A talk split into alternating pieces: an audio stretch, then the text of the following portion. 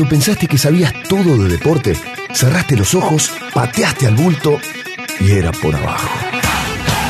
Un programa que te lleva de viaje al corazón de las tinieblas. Dos horas en la esencia del deporte. Con Ezequiel Fernández Murs, Alejandro Wall y Andrés Burgo.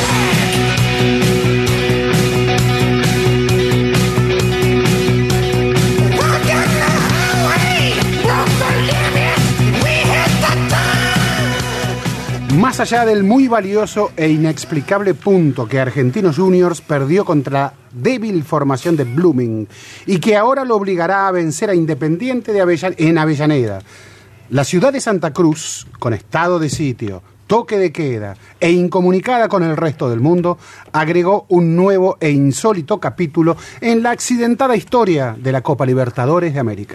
Es que el fútbol fue casi un accidente. Casi 20.000 espectadores aplaudieron la clase de Argentinos Juniors en los 45 minutos iniciales. Fueron testigos de la tremenda evolución que está experimentando el joven Claudio Borghi y se retiraron festejando un empate con el que jamás se habían ilusionado. Es que Blooming llegó dos veces con peligro en todo el partido contra no menos de ocho situaciones clarísimas provocadas por el equipo de José Yudica. Fallas en la definición, mala suerte, subestimación del rival, cansancio por haber jugado un día bajo la lluvia y el barro y solo 72 horas después volver a hacerlo con una temperatura de 30 grados.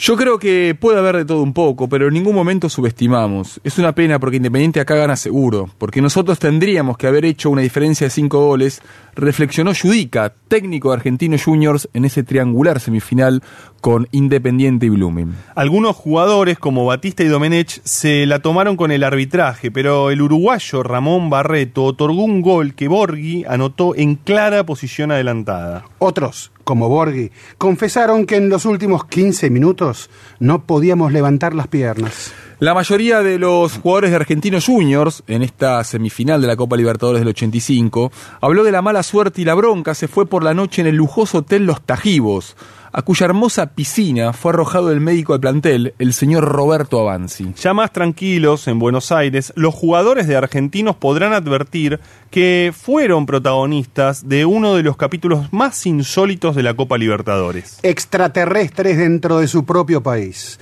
Los dirigentes del Blooming, estrechamente vinculados con la burguesía cruceña, al punto que su presidente, Roberto Paz, es concesionario en Bolivia de las multinacionales Honda y Ford, y decidieron llevar adelante el partido contra viento y marea.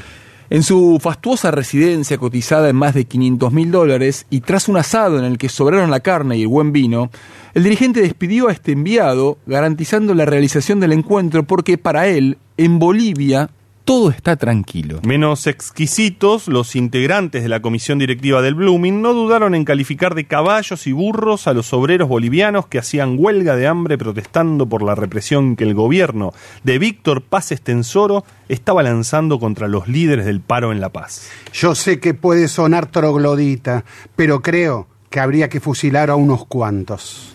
Llegó a decir en ese asado uno de los periodistas locales en cuyo periódico suelen publicarse calurosos elogios a la gestión de paz. Todo estaba muy claro.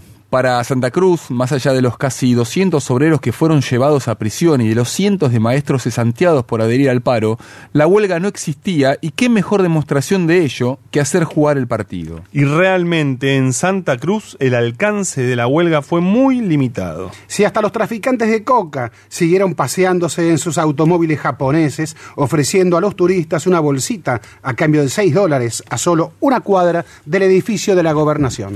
Embarcados en esta cruzada, radioaficionados locales ofrecieron sus instalaciones para que los periodistas argentinos pudieran enviar sus informaciones a Buenos Aires, pero también para que la imagen de Bolivia quede a salvo. Conscientes de la situación, hubo periodistas que suavizaron ciertas apreciaciones que enviaron a sus medios. Otros, directamente, debieron eliminar toda referencia hacia la situación política que atravesaba Bolivia. La red de emergencia de los radioaficionados fue utilizada para la gente se enterara que Holguín estaba recuperado de su lesión y podía jugar, mientras más de mil obreros eran confinados silenciosamente a prisión. La paz se convertiría en un polvorín. Ni el estado de sitio o el toque de queda pudieron con el fútbol, la nueva religión de los pueblos. La Copa en estado de sitio, publicado en septiembre de 1985 por la agencia Diarios y Noticias. ¿Quién participaba de este paro? Evo Morales.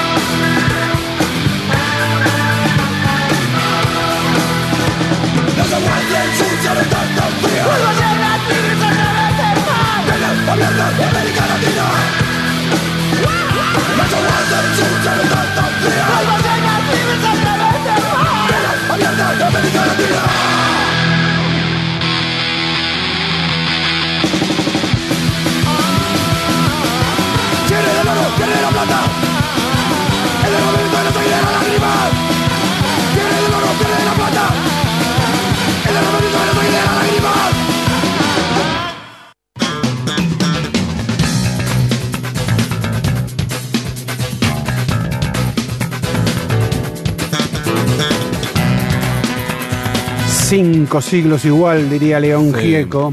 Si no son cinco siglos, son algunas décadas igual. Buenas noches, señores. Comenzamos Era por abajo. Buenas noches, Andrés Burgo. Buenas noches, Alejandro Wall. Buenas noches. Hola, ¿cómo les va? Contextualicemos el texto que leímos recién porque estábamos eh, leyendo una crónica eh, que escribió EFM. ¿Cómo la mandaste? EFM. FM. Espera, espera. EFM, que es Ezequiel Fernández Murs. eh, no, EFM es en frecuencia modulada. No, no, es Ezequiel Fernández Murs, Ah, eh, las siglas eh, con las que suele- solía publicar en Agencia de Noticias, y esto eh, fue publicado por la agencia DIN, ya este, cerrada. Extinta. Este, y en 1985, partido entre argentinos, que no sabemos cómo salió al final. Uno a uno. Sí, sabemos.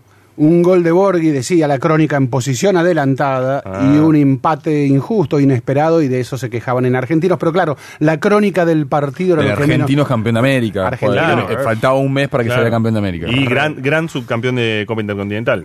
Sí, gran finalista. absolutamente. Bueno, Sí, era sí, campeón sí. argentino. Re- recordemos, recordemos ese partido con Plati- la Juventus de Platini 2-2, definición en los penales. Mm. También le gana por penales al final de la Libertadores al América de Cali. Eh, pero qué equipazo que era. Herero, Borghi, Holguín. Este, no, era un equipazo ese. Eh, pero claro, en ese momento, por eso la crónica, quiero decir, la crónica, por algo la habré guardado, evidentemente, pero perlita del señor Wall, que cuando compiló artículos de EFM, Sí. eh, él dijo, esto es una joyita, vamos a rescatarlo ahí. Y se acordó ahora, yo ni me acordaba, y se acordó ahora que Bolivia vuelve a, a sufrir sus cinco siglos igual. Y que la Copa Libertadores estuvo a punto de jugarse en estado de sitio. El- o fue corrida, ¿no? Exactamente, sí, sí, sí. Eh, la crónica la ¿Cómo escribía que- la cómo la mandaste? No, Ah, yo- ok, ok. La crónica del partido donde yo decía sí, gol Vos nunca entendí cómo se enviaban esas notas. No, no, la crónica del partido era eh, Mm. así bien aséptica. Gol de Borghi, 24 minutos, gol de empate de eh, buen partido, Argentinos, Eh. mere- Argentinos mereció ganar. Hablemos de fútbol, diría Kike Wolf. Sí. Hablábamos solo de fútbol, Sí. porque si yo hablaba de otra cosa, me cortaban las manos los radioaficionados que me cedían su espacio para poder transmitir. Eran Pero, eh, aficionados pero- fa- favorables, obviamente, a la burguesía cruceña. ¿Pero qué significa radio aficionados? ¿Cómo enviabas ese texto? No eh, Era con- hablado todo. esto. hablado y alguien acá lo transcribía. Exactamente. O sea, no podías escribir, o sea, evidentemente no podías decir lo que finalmente publicaste acá ya de vuelta en Buenos Aires. a la vuelta, eh, con la cabecita segura, Mm. este, a la vuelta decidí escribirlo, la, la experiencia esa, que es esto que acabamos de bueno, leer. más o menos como está pasando ahora, ¿no? Sí, exacto, porque después están teniendo muchos problemas para decir simplemente que en Bolivia hubo un golpe de Estado. Pero bueno, eh, bueno, tampoco todos lo dicen, pero bueno, Mm. eh, a lo que quería ir es que eh, cuando escribí esa crónica, que esto claro, es lo que no aparece en la crónica, porque la crónica se escrita ahí. A las, No a la- tampoco, a las 20 no no, pero a las 24 horas me llega un repudio de los radioaficionados. Me declararon persona no grata Ah, en Santa usaste, te Sí, me declararon persona no grata en Santa Cruz de la Sierra. FM. Sí, FM. Yo siempre eh, confié en las prescripciones. Entonces, yo no sé cuánto tiempo habrá tenido que pasar para que me levantaran esa declaración de persona no grata. ¿Volviste? Nunca volví a Santa Cruz. Este, y yo suponía que con los tiempos de Evo, este, si yo estaba hablando justamente de una lucha de Evo Morales, me iban a, a cuidar. Este, aun cuando Santa Cruz no es exactamente la zona, eh, la región, perdón, Mm. que más quiera cuidar a Evo. Pero, Menciono, a menciono, menciono a Evo Morales porque en la década del 80 fue cuando inició su activismo sindical este, en, la, en la Confederación Sindical Unida de Trabajadores Campesinos de Bolivia y eso era un gran levantamiento campesino ante el gobierno de Víctor Paz Estensoro. Secretario de Deportes. eh. Claro, y, y- bueno, no podíamos dejar de mencionarlo porque está este, muy atravesado con lo que sucede. Este programa siempre intenta cruzar este, distintas realidades, no solamente la realidad del fútbol, hoy jugó la selección, ayer...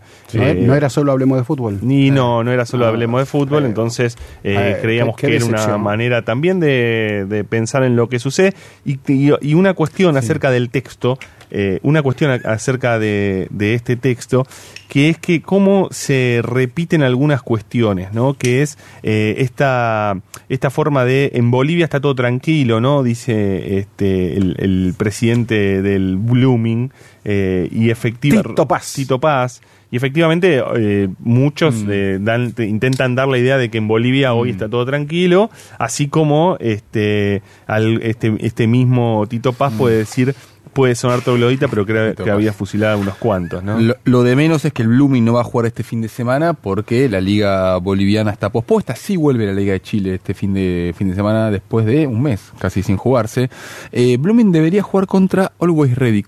¿Qué es Always Ready? Es el equipo del alto, es el equipo más alto del mundo, es el equipo donde en cierta forma existe la mayor este, resistencia a este golpe de Estado. Eh, Por, al- sería, por algo son always ready. eh, es un, eh, vos sabés que es un equipo que juega con la camiseta de River, es un equipo que estuvo mucho tiempo fuera de las principales ligas, eh, es de La Paz, en verdad. Se dieron cuenta que no había equipos en el alto, el alto es más alto aún que La Paz, entonces dijeron, bueno, tenemos que jugar en, en, eh, en el alto.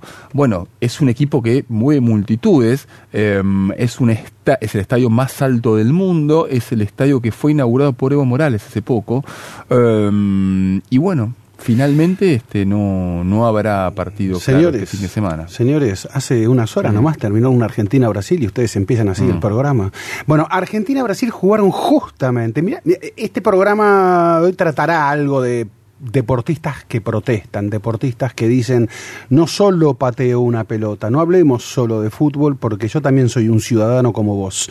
Eh, y en ese contexto, Eh, Argentina 1, Brasil 0, gol Mm. de Messi, rebote del penal. Brasil eh, eh, falló su penal previo, eh, Gabriel Jesús a los 9 minutos. Le intentó picar, Eh, me dice, no, no, no, no la Yo- quiso yo, yo te picar. leí, Yo- pero ¿sabes sí. que no estoy tan de acuerdo? Sí, yo No. para mí la intentó, la intentó, la intentó, tu postura. sí, la, inten- la intenta picar en el movimiento queda, Mm. queda en medio de la nada. Sí, Y eh, termina eh, tirándola a un costadito muy débil. eh, creo que el árbitro neozelan- neozelandés, un Argentina-Brasil, yo eh, respeto a los All Blacks, respeto a Nueva Zelanda, claro, pero si hablamos de fútbol, bueno, un árbitro, no sé, yo no sé si es penal, la verdad creo que el propio Messi medio, medio, No, ri- no fue penal. medio riéndose dijo. No fue penal. La inercia, dijo Messi, la inercia, dijo, ¿no? Este, pero bueno, a lo que quería ir era, Mm. a ver, si, si protestamos porque vos dijiste vuelve el fútbol a Bolivia, vuelve, perdón, vuelve el fútbol a Chile, Mm. pero la selección de Chile ha protagonizado unas algo casi diría no inédito, pero No sí con pocos antecedentes en términos de protesta, ¿no? Eh, no, porque el partido no es que se jugaba en Chile, el partido No, con Perú Lima. del martes que viene, no, no se jugaba en Chile exactamente. Eh, y sin embargo los jugadores dicen no podemos jugar. Pero si se juega en Lima el partido, donde está la situación tranquila, donde se juega una final de, de Copa, no, no podemos jugar. ¿Pero cómo no pueden jugar? No, no podemos jugar, no queremos jugar en estas condiciones. Votó el vestuario de la selección chilena y por unanimidad, en el voto individual, claro, se, se decidió que no vamos a jugar. Es. Que tenía que jugar contra Bolivia, incluso Chile. Sí, eh, sí. En, ¿Qué partido? En Santiago. Sí. Sí. Que los propios chilenos lo habían suspendido el partido. eh, pero bueno. Claro, acá... Tal vez por doble motivo se suspendió. Pero por eso yo digo, porque a ver, eh, conocemos, obviamente, si, si elegimos protestas en la historia del deporte, y claro, como Muhammad Ali, no voy a pelear a Vietnam. eh, Mira que Mm. te quitamos el título, no me importa, quíteme lo que sea, yo a, Vietnam no voy. Los atletas, bueno, los atletas de México 68, atletas negros de Estados Unidos, estuvieron a punto de no ir. A, a México 68. Fueron. ¿Y qué pasó cuando fueron? Protestaron el Black Power, ¿no? El poder negro. Eh, hay, Maradona ha sido un ícono de, rebeldías y protestas, el, Sócrates de Corinthians, eh, Caselli que no le da la mano a, Pinochet. Ha habido históricas, muchas protestas en la historia del deporte. Esta protesta tiene esta situación extraña, si se quiere, o, o- o inédita, si se quiere, de decir, sí, sí, ya sabemos que podemos ir a jugar. Eh, a, a Lima, sabemos, pero es tal lo que está pasando en nuestro país que estamos conmovidos. Nos sentimos como. A ver, imagínate. Hmm. Te, lo- un- te puedo agregar un- algo más sí, antes sí, de sí, terminar esa claro. reflexión. No es solamente está, está lo que está pasando en nuestro país. Nosotros apoyamos las protestas, dicen. Es más, es más fuerte. No, y, y viste que Medel dijo, eh, eh, lo que nos pasó fue que, porque no estaba esto previsto, discúlpenos, le dice a la Federación Chilena, a los aficionados que querían que el partido se jugara, pero lo que nos sucedió es que cuando volvimos de nuestras cómodas estancias en Europa, donde sumamos dólares, euros y gran trayectoria, cuando volvimos a ver a nuestras familias en sus barrios, cuando volvimos a los barrios que pisamos de niños, porque allí nacimos, eh, vimos lo que está pasando y no podemos jugar en estas condiciones. Wow, es muy interesante lo que pasó allí eh, y es muy interesante hasta dónde puede llegar la protesta del deportista. Porque, y ahí quiero ir al partido de hoy Argentina-Brasil. Eh, perdón, ¿hay democracia en Arabia Saudita que yo sepa? No. ¿Ah? Pero es de- ¿Cuán- ¿Cuántas ejecu- ejecuciones hubo el último año en Arabia Saudita? esas de- es de esas dictaduras este, mm, Amables. cómodas, ¿no? Regalamos, pet- regalamos petróleo y vendemos Claro. armas a buena parte del mundo. Sí. Bien vistas. ¿Eh? Bien vistas. Eh. ¿eh? Porque si, Cómplices. si, si hubiese que... ¿Dónde Mm. fue asesinado el tal periodista Khashoggi? mm, ¿En una embajada? en una embajada en Turquía, pero una De- embajada de- embajada. Arabia Saudita. Imaginémonos que otra Mm. democracia mucho más polémica, si se quiere, hubiese cometido tal atroz asesinato. Mm. Eh, ¿Qué hubiese sucedido? Bueno, ¿para qué estas preguntas? Pero la, Mm. la protesta del deportista podría llegar a ser ilimitada. ¿eh? Eh, eh, hay modos, momentos, situaciones, Mm. cada situación tiene su, su particularidad, porque es evidente que en Chile no está, eh, es más, esto nadie lo preveía lo que está sucediendo en Chile, no, No. no lo preveía ni la Conmebol, pregúntenle a la Conmebol si alguien no lo preveía que Mm. quería jugar allí su final de Copa, de Copa Libertadores.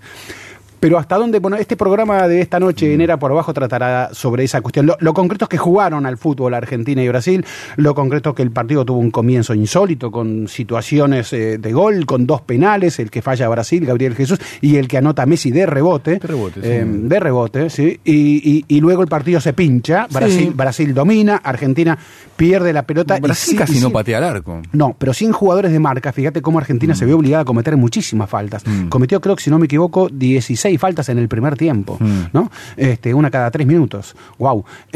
segundo tiempo sí tuvo la pelota. Mm. Y segundo tiempo, eh, y voy a utilizar aquí palabras de Mauro Galbao. Mauro Galbao es sinónimo de la Globo. Es el hombre que transmite todos los partidos. Si hay un monopolio, ese es Mauro Galbao transmitiendo a la selección brasileña por la Globo. ¿Fue indultado al final Mauro Galvao? Sí, sí, sí. Eh, Ah, todo- había tenido un problema con el tema Sí, de, Mes, de sí. Messi, de Neymar, digo. Sí, sí, sí, pero todos tienen su indulto. Bueno, Ah. ¿qué, qué dijo Mauro Galbao? ¿Qué dijo Mauro? Mauro Galbao dijo, llevo 40 años eh, transmitiendo a la selección brasileña y nunca vi a la selección argentina dominar de tal modo como lo está haciendo Argentina en este segundo tiempo.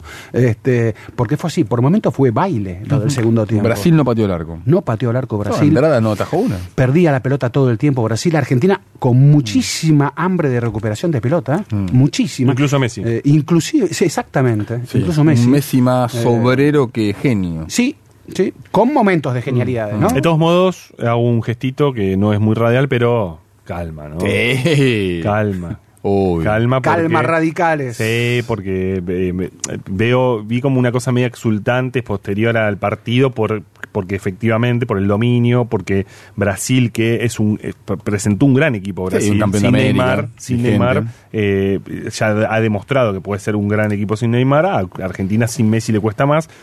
Pero eh, es cierto que lo de Brasil fue muy bajo todo el Mm, partido. Fue muy bajo. Muy bajo. Este, Muy bajo, Con rendimientos individuales muy bajos. Sí, ahí, este, Se inclusive han pinchó después de la Copa América. Sí, che, han salido los sondeos en Brasil de qué técnico eh, debería ir en lugar de Tite. Pobre Tite, ya le quieren poner. Y bueno, li- lideran la lista. Sí, lideran la lista. a San Paoli incluso. Obvi- ¿eh? obvi- li- sí, Sampaoli Y está segundo. segundo, sí, sí, sí, sí, sí. O sea, el primero, primero, claro, es el técnico de Flamengo por motivos obvios, ¿no? Dos extranjeros lideran Sí. la lista. Jorge Jesús es el portugués Sí. Mm. que dirige a Flamengo, el rival de River en la final de la Libertadores. Y el segundo está San Paoli.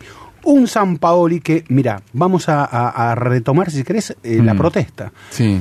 Bolsonaro va a ir el sábado a Vila Belmiro al partido Santos Sao Paulo. Ajá. Hay informes que dicen, no. hay informes que dicen que San Paoli, kirchnerista, hombre de izquierda, se peleó abiertamente con la dirigencia del Santos y le dijo me voy, eh, no soporto esto. Bueno, me aseguran que no es, no ha sido así. San Paoli de ninguna manera se siente dueño de la Vila Belmiro. Eh, San Paoli está claro que no simpatiza con Bolsonaro, pero el club es dueño de hacer lo que quiere, así como el vestuario del Santos es espacio de jugadores y de técnicos. De lo que confía San Pauli es que eh, eh, Bolsonaro no, no se le ocurra bajar al vestuario del Santos, porque allí sí que sería una gran incomodidad. Esto Mm. bueno, es lo que me, Bielsa me han dio la mano a Piñera, ¿no? Bielsa no hizo la gran Caselli, no le dio la mano Sí. a, a Piñera. Eh, pero, pero vos fíjate cómo, cómo está la región. ¿Irá ¿no? a Lima, Bolsonaro? Irá a Lima Bolsonaro, todavía no, no hay información oficial de esta cuestión. Bolsonaro amagó ir a Santiago, Mm. Eh, aquella eventual eh, posible visita que él amagó allí a Santiago era polémica, aparte porque, porque Bolsonaro simpatizaba con, Pi- dijo que simpatizó con Pinochet. Eh, y, y- y claro, no es el mejor Dijo, no, dice. Sí, dice, no es el mejor momento para llegar a Chile y decir que yo, I love Pinochet, podés llegar a tener algún problema si caminas por las calles, si vas por la zona de Plaza Italia especialmente. Este, pero entonces le dijeron, mira, si vos querés ayudar a Flamengo, no vayas a Santiago. Mm. Uh, le dijeron a Bolsonaro, no va a ser bueno no esto.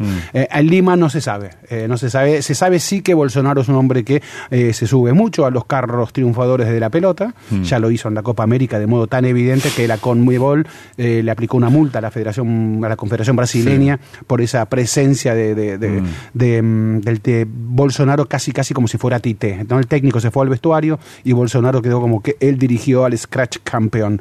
Este, pero bueno, eh, es la región, ¿no? Porque eh, en Europa no se consiguen estas cosas, como diría la vieja propaganda. ¿no? Es más, está todo en ese sentido, eh, salvo algunas cuestiones a veces en, en- en- en la región de lo que es la ex Yugoslavia, Sí, diríamos. Ahí sí, es donde han bueno. sucedido episodios. Armenia, ¿eh? eh, sí, Azerbaiyán. Ahí, bueno, digo, digo, pasó con un jugador del Arsenal, ¿no? Que no pudo jugar, este, el armenio, que no pudo jugar la- una final de la UEFA. Sí, en- pasa sobre todo en, en lo que serían las nuevas naciones Sí, post caída sí, del sí, muro. ¿no? Ahí, Eh, donde, donde los nacionalismos están más fuertes, Mm. si, si se quiere. Eh, pero no, no, no, digo, aquí no estamos hablando de nuevos países en la región, y sí explosiones que están sucediendo y que no dejan exenta al fútbol. Mm. Eh, el fútbol está completamente metido eh, en esa cuestión y la jornada de hoy lo está, lo está registrando. Hablando de la patria grande, saludos a Armando Mendoza, desde Managua. Desde Managua escucha. escucha siempre Armando Mendoza, gran oyente. Qué grande. Bueno, estimados, eh, Bueno, mientras denuncian una represión feroz en Cochabamba, la- el propio Evo Morales de sus eh, cuentas de Twitter hablan de muertos eh, en Cochabamba, e imágenes en redes sociales que son estremecedoras. Eh, y bueno, recién arrancamos con un texto que hablaba de la Copa Libertadores, eh, que aquí se va a definir en Lima el 23 de noviembre entre River y Flamengo. Bueno, Copa Libertad, aquella Copa Libertadores en estado de sitio. Hoy no hay estado de sitio directamente, no hay estado de derecho, ¿no? estimados, seguimos en Era por abajo. Era por abajo. Todo sobre el deporte local, nacional e internacional. En la radio de tu ciudad.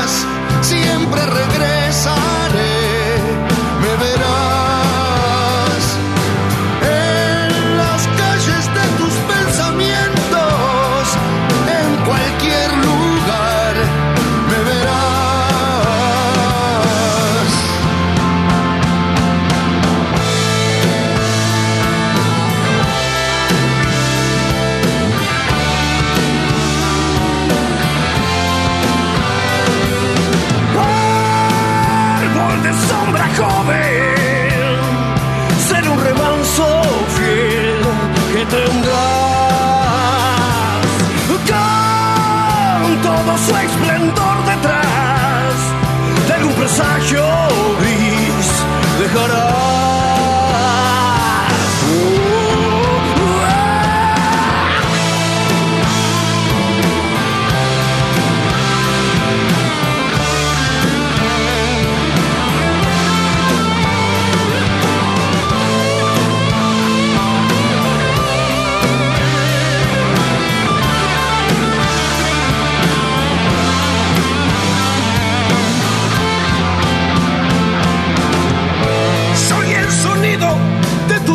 la claridad de tu despertar. Soy, soy quien no ha de morir jamás, siempre regresaré, me verás.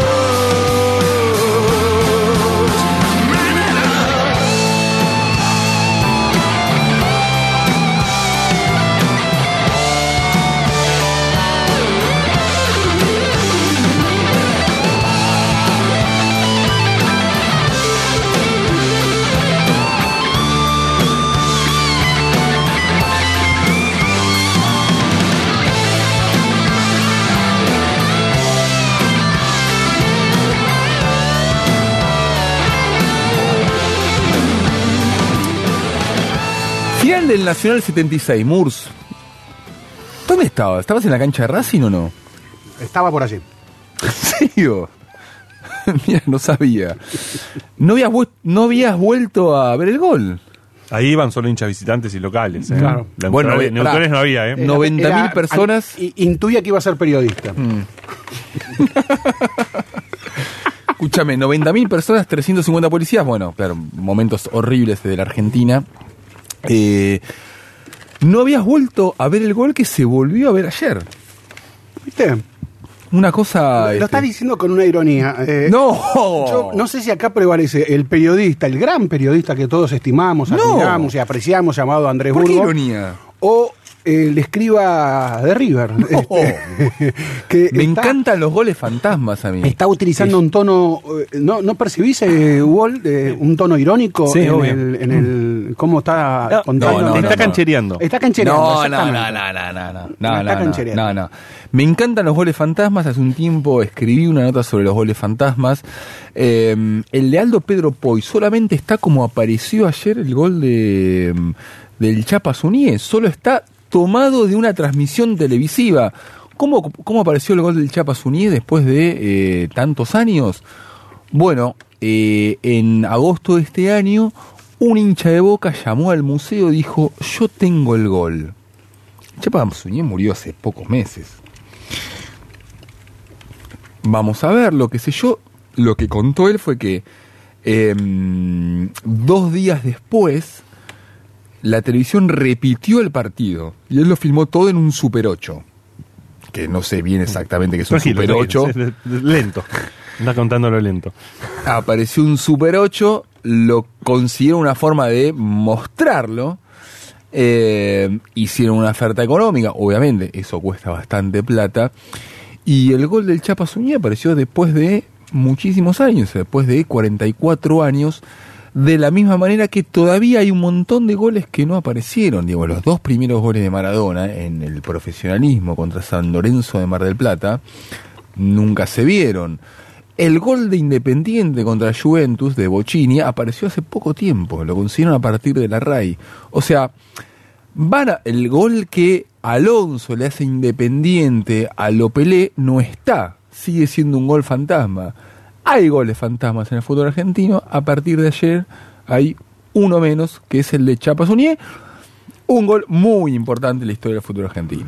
A ver, eh, ¿qué pasó que ese gol no, no quedó registrado? ¿Qué, qué sucedió? Es que hay un montón de goles. Siendo que una no final en ese momento primera y hasta largos años, única final que está jugaban, hasta el punto que hay un libro, el colega Diego Esteves Sí. escribió un libro, La Final, eh, con tanto que había ahí en juego. Bueno, un ¿Cómo especialista no del tema, yo se lo pregunté a Gonzalo Bonadeo, lo que dijo él es que las cintas que había de ese momento eh, las grababan por encima, ¿entendés? Entonces, ahí como aparecen como partes de ese partido, porque digo, insólitamente aparecieron un montón de imágenes de ese partido, recibimiento, vuelta olímpica, momentos del partido, pero no estaba ese gol. Bueno, ¿Qué es lo que ha pasado? que hacían cortar y pegar y arriba de eso este, Perdón, perdón, hay- una leyenda negra sobre eso. Sí, la, la leyenda de una del administrador de Canal 7 de, de lo que era lo que iba a ser Argentina Televisor Color, eh, que eh, con la llegada del golpe en marzo del 76 eh, y de la dictadura, bueno, ese militar supuestamente hincha de River hace eh, desaparecer el gol. ¿La coste? Todo el mundo habla de que el hombre fuerte del deporte, la bota militar en el deporte, eh, Carlos Lacoste, vicealmirante, el hombre fuerte del Mundial 78, hombre que ascendió tanto que llegó a ser presidente por algunos días de la Argentina, durante la dictadura, claro está, era fervoroso hincha de River. Eh, y que en esa desaparición de los registros Me- me- me resulta de la televisión pública incluyó eh, el, el gol del Chapa Suñé a, a River 1-0 esa Eh, final. Es, po- es, es, es- un gran mito, me parece poco. Yo busqué un gol. eh, ¿Cuál es el gol fantasma de Racing? No, busqué, no, no, el gol fantasma de Racing no, sino, no, nosotros tenemos, tenemos un, un gol que es un espectro, que es el de Chango Cárdenas. Menos mal que, Que menos menos mal mal que que está está. esa transmisión. Menos sí. mal que está Hay hasta dos fotógrafos que se disputan este ese gol de qui- quién lo filmó, pero eh, no, el gol de Corbata en el 57 para Argentina en, en Claro. eliminatorias sudamericanas, eh, que fue, eh, bueno, eh, eh, eh, fue, fue una, una seguilla de, de fotos, eh, un rearmado de cuadro por cuadro de fotos en la revista El Gráfico. Ese gol Sí, está claro, la- claro. Lo buscaste mucho tiempo. ese Sí, gol. y ese gol está el, not- el, el noticiero, está el resumen del partido. Eh, Argentina le gana 4-1 a Chile en la Bombonera, año 57, eh, eliminatorias para el Mundial 58. Eh, Corbata es el cuarto gol, es un gol mítico de la selección argentina. Bueno, Víctor Hugo lo elige después del partido Argentina-Inglaterra, de los Sí. goles de Maradona, le preguntan cuál fue el mejor gol de la historia. Y, y elige ese, el que está contando algo. Sí, yo le pregunté vio. a Víctor si lo había podido ver, y obviamente no, no lo vio el gol. Claro. Pero Eh, bueno, quedó el mito. Quedó el mito Pero el- eh, lo que te decía era que hay cuatro goles de esos, de esos cinco goles del 4 a 1. Ahí está el, el- el- el gol de Chile, lo- los tres goles de Argentina. Y el cuarto gol, que es el gol de Corbata, no está. No está, está cortado. Sí, eh, eh, aquí no, no dijimos, en el gol del Chapa Suñé a River hay otro aspecto, eh, que eh, el Chapa tiró muy rápido el tiro libre, Eh, y esto, eh, eh, la mitad o las tres cuartas partes de los hinchas que estaban en ese en el estadio, tampoco posiblemente vieron muchos de ellos el gol. Mm. Eh, porque había una ceremonia y porque había órdenes. El Toto Lorenzo supuestamente había visto que River Mm. Sí. se distraía en la ejecución de los tiros libres. No, no frenaba, no había. Supuestamente dicen que Luque, ¿no? Es el que tendría que haber estado ahí Sí. eh, trabando la salida del tiro No, libre. no habló el pato filiol o sea, y, y entonces Boca, Suñé, eh, es el que, eh, Suñé era como el alumno más disciplinado que tenía el Toto Lorenzo, y el Chapa Suñé entonces rápido ve que se demora, que, el- que sobre todo ve al Pato Filiol formando barrera en el otro palo, y entonces tira rápido su tiro libre, y entonces esto sorprendió inclusive a quienes estaban en el estadio. Entonces, claro, esto alimenta el mito del gol fantasma, porque los, si los que estaban, en- si los 90.000 que estaban en el estadio lo vio, qué sé yo, no sé, la mitad, un tercio, Sí, porque, sí. porque estaban todos ha- haciendo otra cosa esperando que se ejecutara ese- y el tiro Mm. se ejecuta. Por eso le dio una, eh, una mítica. eh, alimentó más el, el mito de ese, mm, de, esa, de ese gol, ¿no?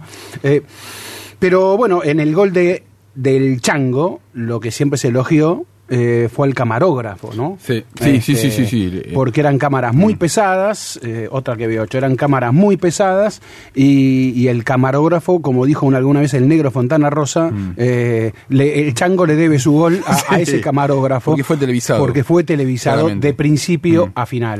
Pues, Sí. Vos sabés que, digo, lo que terminó, digo, lo que. se- la historia que se cierra ayer, vos sabés que. Eh, hubo una especie como de maldición ayer porque mucha gente se intoxicó con, con la comida que, que sirvió la, la gente de Boca.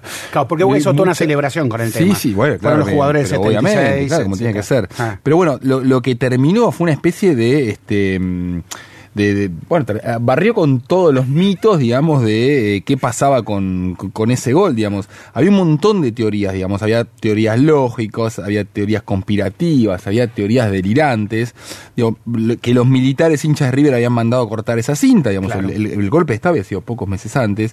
Eh, que alguna vez 25 el programa de Bonadeo había emitido ese gol y después no lo había pasado nunca más. Digamos que el partido nunca fue televisado. Digo, todo esto está dentro de los foros de hincha de boca, es muy, muy gracioso. Que el clásico sí había sido televisado, pero que las cámaras apuntaban a la mitad de la cancha para seguir un tumulto entre los jugadores. Eh, que un incendio destruyó la cinta. Y el propio Suñé le había dicho un- a un medio partidario que eh, su tiro libre había sido digo, tan inesperado que la transmisión como filiol no había podido captar el recorrido de la pelota. Eh, todo esto se fue diciendo durante todos estos años, durante todas estas décadas, de un gol que, digo, que no existe, que, bueno, Sí, de- existir que no existía, digamos, hasta, hasta ayer, digamos. Era, era, eran aparte dos estilos muy contrapuestos, porque eh, era un River muy ofensivo de, de Ángel Labruna y un Boca más utilitario del Toto Lorenzo, con lo cual le daba un atractivo a, la, a esa final extra. No tuvo el nivel que se esperaba, la final fue mucho más tensa, como suele suceder con muchas de las, de, de las finales. Entonces el partido fue más, eh, diríamos, más mediocre, a tal punto que esa, ese, ese tiro libre, alguna que tapó el loco Gatti, eh, no hubo muchas más situaciones de gol, la verdad que fue un partido pobretón. Sí. Eh, en un estadio que tembló mucho, un estadio que sea 90.000 personas había. En el 90.000 cine. personas. Este, en algún momento se dijo que como que se di- tenían miedo que se dieran algunas de las estructuras. Hinchas de River abajo, hinchas de Boca arriba. Sí. Sí. Una cosa increíble. Bueno, hab- hablando del juez y de finales. Pero, pero no, pero están hablando de televisación y recién mencionaron el gol del Chango Cárdenas. Eran muy, de- eran desprolijas las televisaciones. Eso también sucedía. En el caso de- del partido de Racing Celtic del Chango Cárdenas, de hecho, eh, eh, a la hora del comienzo del- partido había eh, una, un récord de, de audiencia de televisores encendidos eh, y el primer tiempo, según las crónicas de la época, de los diarios de la época, no se vio el primer tiempo de ese partido. Eh, y la explicación eh, de Crónica, del diario Crónica en ese momento, fue que se trató de razones técnicas. Eh, Aiello, Horacio Aiello, este, A la derecha de su pantalla, a la derecha de su pantalla, eh, en- contó que había sido un sabotaje y que el sabotaje tenía que ver con, este, con cuestiones eh, de, de quién iba a televisar ese partido. Eh, y a alguno no le gustó este y bueno este y hubo problemas. Y lo mismo pasa con el camarógrafo. El camarógrafo hay dos camarógrafos que se reivindican haber este filmado ese partido. Uno es Héctor López eh, que es un camarógrafo que vive enviado Sí. por Canal 11 eh, un, un ya, ya jubilado. Y el otro eh, es eh, otro eh, camarógrafo que es Luis Becchione, que fue director de, de- director de Adiós Roberto, este, eh, de Los Bañeros Más Locos del Mundo, de algunas de esas películas argentinas, y que dice que fue él quien captó, en fin. La cuestión es que la sucesión de, de hechos hace que, el, que el gol pueda estar, ¿no? Y se pueda repetir tantas veces.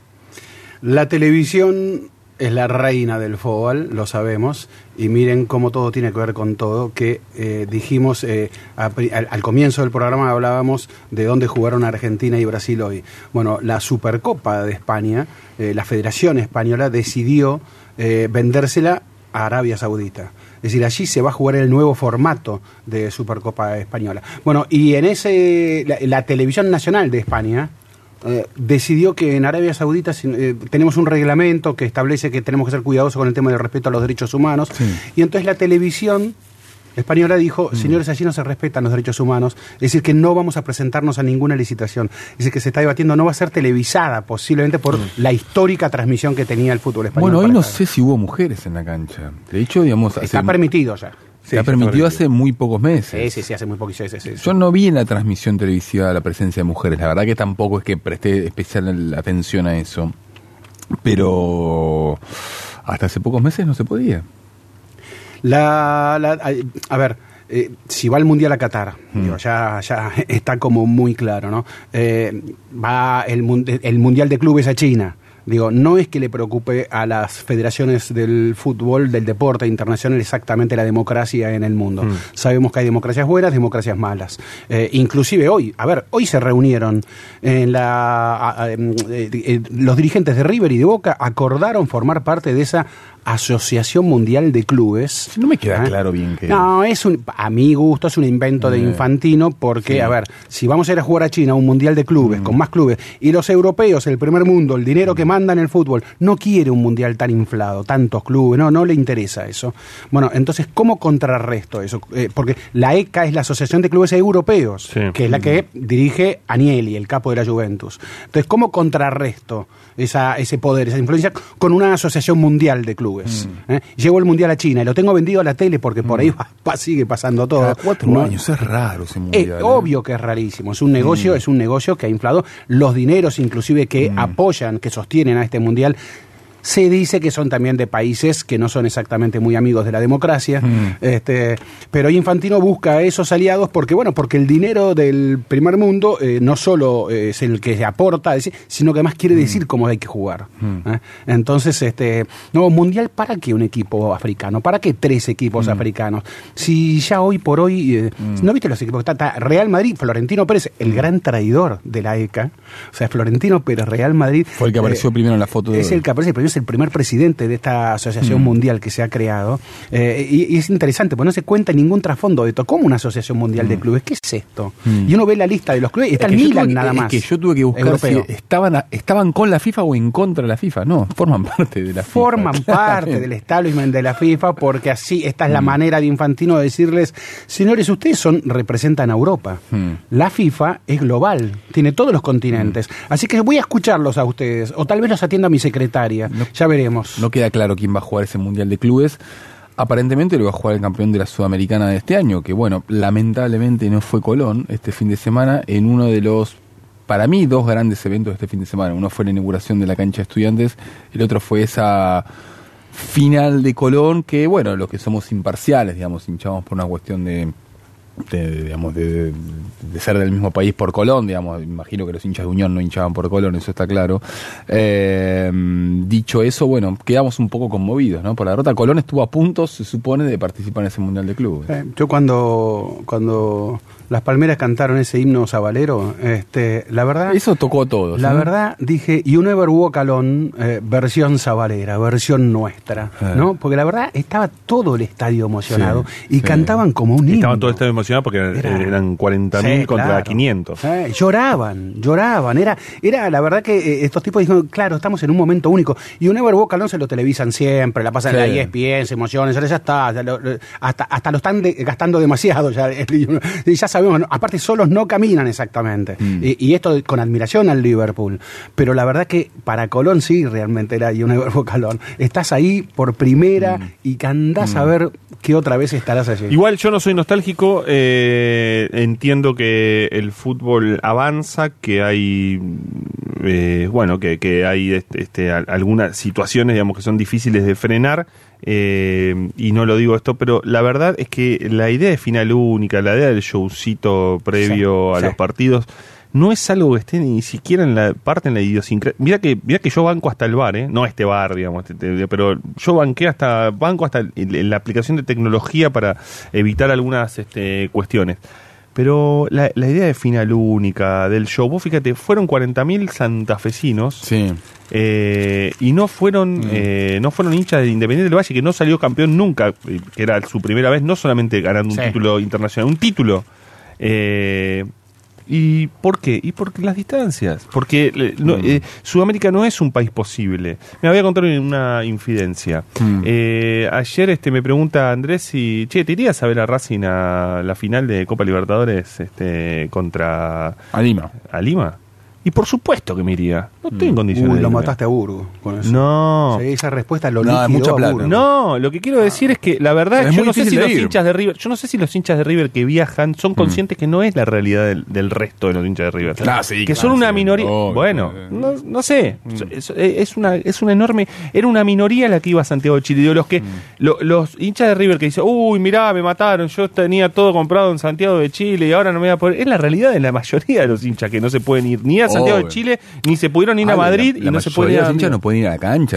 Tenés no que pueden ir a la pagar cancha. todos los meses, Bueno. este, tenés que pagar todos los meses una, eh, una cuota y además tenés que pagar, salvo para la seguridad, tenés que pagar una Bueno, los adoradores de la cultura televisiva del fútbol claro. hacen que les guste todo este show, Sí, porque es un sí, show televisado, sí, sí. pero no es un show porque eh, en, en última instancia poder ver eh, a Colón lo que le quitaron era la posibilidad de poder ver a su equipo en, un- en uno de ambos partidos ida o vuelta en la cancha de Colón Mm. con sus hinchas. Sí, igual la suerte que tuvo Colón, entre, entre comillas, digamos, para la sede. Fue Claro, bueno, como porque- que Godoy Cruz fue una final Claro. en Santiago de Chile. Sí, digamos, más bien. Una cosa increíble. Sí, sí, Sí. igual cuando se largó el temporal yo dije, este, Mm. eh, Domínguez, Alejandro Domínguez, el presidente de la Comebol, eh, la verdad. No, No, no. o sea, Pon- pone un la- circo. La, Eh, Comebol ah, hace sí, todas. sí, sí. pero pone un círculo y todas, crecen sí. los enanos. Sí, Sí. sí, sí, sí. Hay algún tema ahí, ¿no? Recordemos el caso de Lamia, ¿no? Se, se cayó, no se jugó una final, se cayó un avión. Claro, claro. Pero- Ah. No, no, ahí, ahí. Empecemos ahí- por ahí. Sí. ¿Cómo?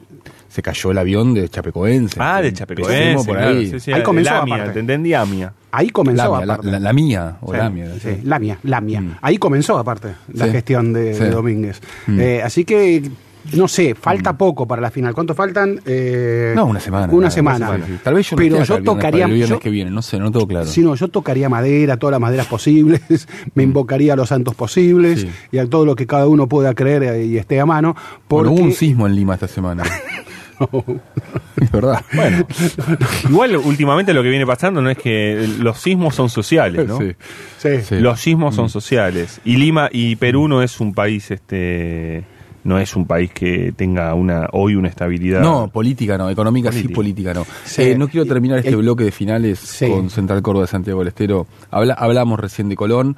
Eh, hay una mini reivindicación para mí de los equipos del interior en los últimos años, especialmente a partir de torneos colaterales, para llamarlo de una manera.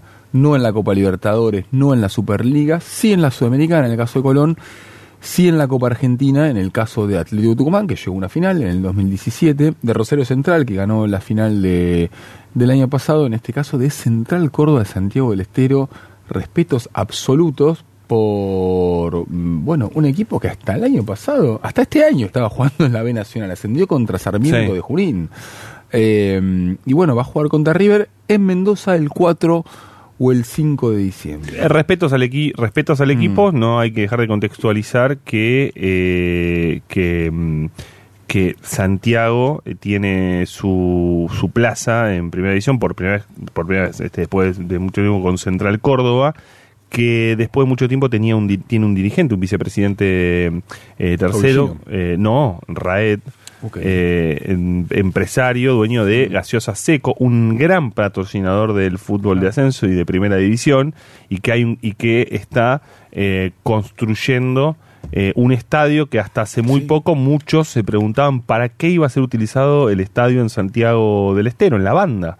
Eh, un estadio magnífico, supuestamente con este rango FIFA. Contextualizo esto porque, y, y no, y no por, por, por poner paños conspirativos a todo, pero desde el último tiempo a esta parte eh, hay un patrocinador santiagueño en las camisetas de fútbol, hay un dirigente de peso en la AFA santiagueño, este, y hay un equipo de fútbol que llega a la final de Copa Argentina. Ojalá, saludable, me encanta. Este, ojalá que puedan incluso no darse tantas diferencias como las que uno supone que tienen los dos. Es Que no evidente gane. que entra un dinero, es Obvio. evidente que ha entrado un dinero y que ese dinero ayuda a los proyectos. Eso está clarísimo. Eh, y que me- vos te sacabas el sombrero por Central Córdoba. Y yo quiero decir que en una Copa Argentina donde todos, todos los grandes fueron cayendo uno a uno. Bueno, y aún San jugando- Lorenzo con Estudiantes de San Luis. Sí, exacto. Aún jugando Racing contra equipos con muy el supuestamente equipo Chaco, inferiores. Mm. Bueno, River, aún jugando mal, Mm, ¿eh? sí. River igual eh, sigue siendo River, sigue avanzando. Eh, y ahí esa condición de, de la especialidad para las finales, eh, de llegar a las finales que tiene el River de Gallardo, la confirma eh, partido, torneo a torneo. Bueno, es muy impresionante. Flamengo es el, yo creo, el favorito Sí, para, para el partido claramente. del sábado. Dicho eso, yo creo que River se puede refugiar en este mm, bueno, es un equipo que sabe ganar. Saber ganar finales, es casi un arte, es casi un arte. Me parece que la- el principal arma que tiene River para contrarrestar el favoritismo del Flamengo es bueno, que ya estuvo ahí. ¿Y a qué me refiero con esto? La generación dorada, cuando te dice por qué ganó los Juegos Olímpicos del 2004 y por qué perdió la final del 2012 es porque ya habíamos estado ahí. Una cosa es llegar por primera vez a una final, otra cosa es estar, ya haber estado ahí, tener esa experiencia. Dicho eso, el Flamengo tiene un montón de jugadores que ya estuvieron en final de Champions. Tiene, O sea, exacto, pero tiene el Flamengo como equipo, tiene muchos años de ausencia de ese escenario. bueno, 81, única final que le ganó a un equipo chileno. Exacto, y, y tiene toda esa nación rubro-negra, como Mm. le dicen ellos, ese club campeón de aire y mar, eh, de tie- perdón, campeón de tierra y mar, cuando el remo era tan popular como el fútbol eh, a- en, en- Río, era, eh, la historia es extraordinaria, y esa nación rubro-negra de 40 millones de hinchas, eh, así como los hinchas de River, eh, corresponderán a aquello de las dirigencias deportivas, las confederaciones deportivas saben saben lo que significa el fútbol, saben lo que significa el amor por un club, saben lo que significa el amor eh, por una camiseta y no viven más que lucrando con eso, no viven más que explotando. Saben que esa deuda de lealtad que siente eterna el hincha a su club eh, eh, tiene hasta precios infinitos. Puede llegar a Lima, puede llegar a Miami, puede llegar a Madrid y allí van a estar viajando los hinchas. No sigan abusando tanto, señores, de la lealtad del hincha con su club. Era por abajo. Ezequiel Fernández Murs, Alejandro Wall, Andrés Burgo. En la 1110.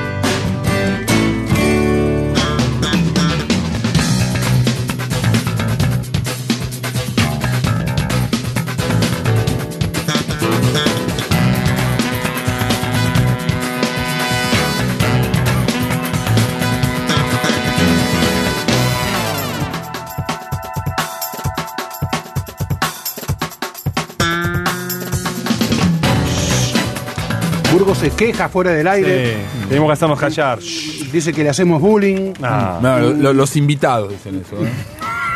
Tenemos dos invitados. Gracias, Tiago. Gracias, Dani, por estar acá. Eh, Mo- momento, amigos- Burgo, momento Burgo de la noche. Burgo, habla. No, no, gracias, Tiago. Gracias, Dani, por venir acá. Hay gente que viene. Yo puedo hablar, no sé si Murs puede hablar en este momento. No, no sabemos. Eh, Saludos a Burgo, eh, le mandamos saludos. Bueno, a propósito de eso, eh, el señor Andrés Burgo, Sí, eh, esta semana, en realidad, ya este, hace unos días, eh, te habrás encontrado con eh, la cuenta de Twitter Futunidox, lo vamos a decir de esta manera, Futunidex.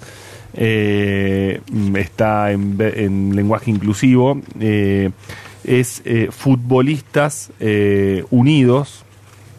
Eh, y la verdad es que eh, cuando la encontramos, yo mm, no- sabía o podía intuir que había algo por ahí, pero terminé encontrándome con lo que sucedía nada menos que en Bolivia. Eh, y bueno, habla de un colectivo de futbolistas comprometidos con la realidad social y la política. Vos recién eh, mencionabas a eh, Leo Tiki Tiki Di Lorenzo. Saludos, Leo. le, le mandamos este le mandamos un saludo Eh, pero bueno está in- integrado por futbolistas este bueno fu- futboli- jugadores y jugadoras eh, de fútbol que hace tiempo vienen este, interesándose en la realidad social, en la realidad política.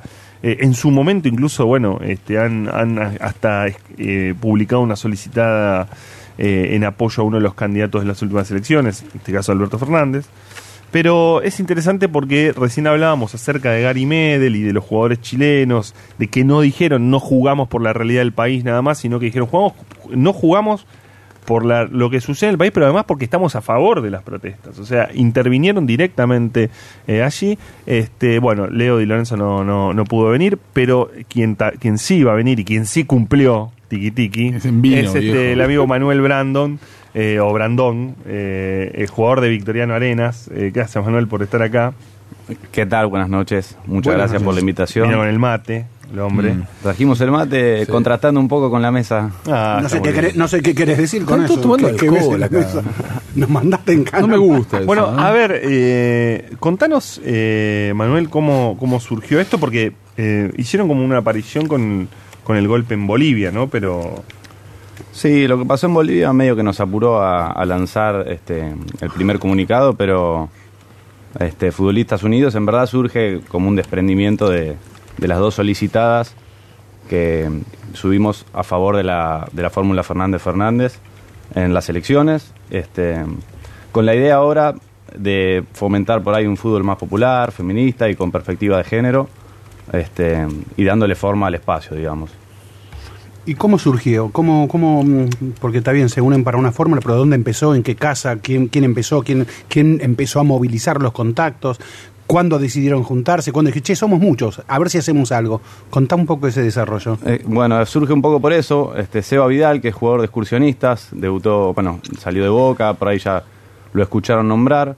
Claro. Él por ahí tuvo la idea inicial de articular este, a varios de nosotros que teníamos la misma idea de tratar de expresarnos en términos de coyuntura política y de agenda política en la actualidad. Y la realidad es que el futbolista siempre se mantiene al margen en estos temas por una cuestión de, El fútbol argentino. Sí, yo creo que más bien es general, pero en el fútbol argentino hay como un miedo a la represalia, ¿no? Como un poco Sí. este, lo que pueden llegar a decir, el lugar que te pueden llegar a dar o no los dirigentes después, Incluso los propios hinchas. los propios hinchas, el periodismo. Eh, pensá en tu equipo.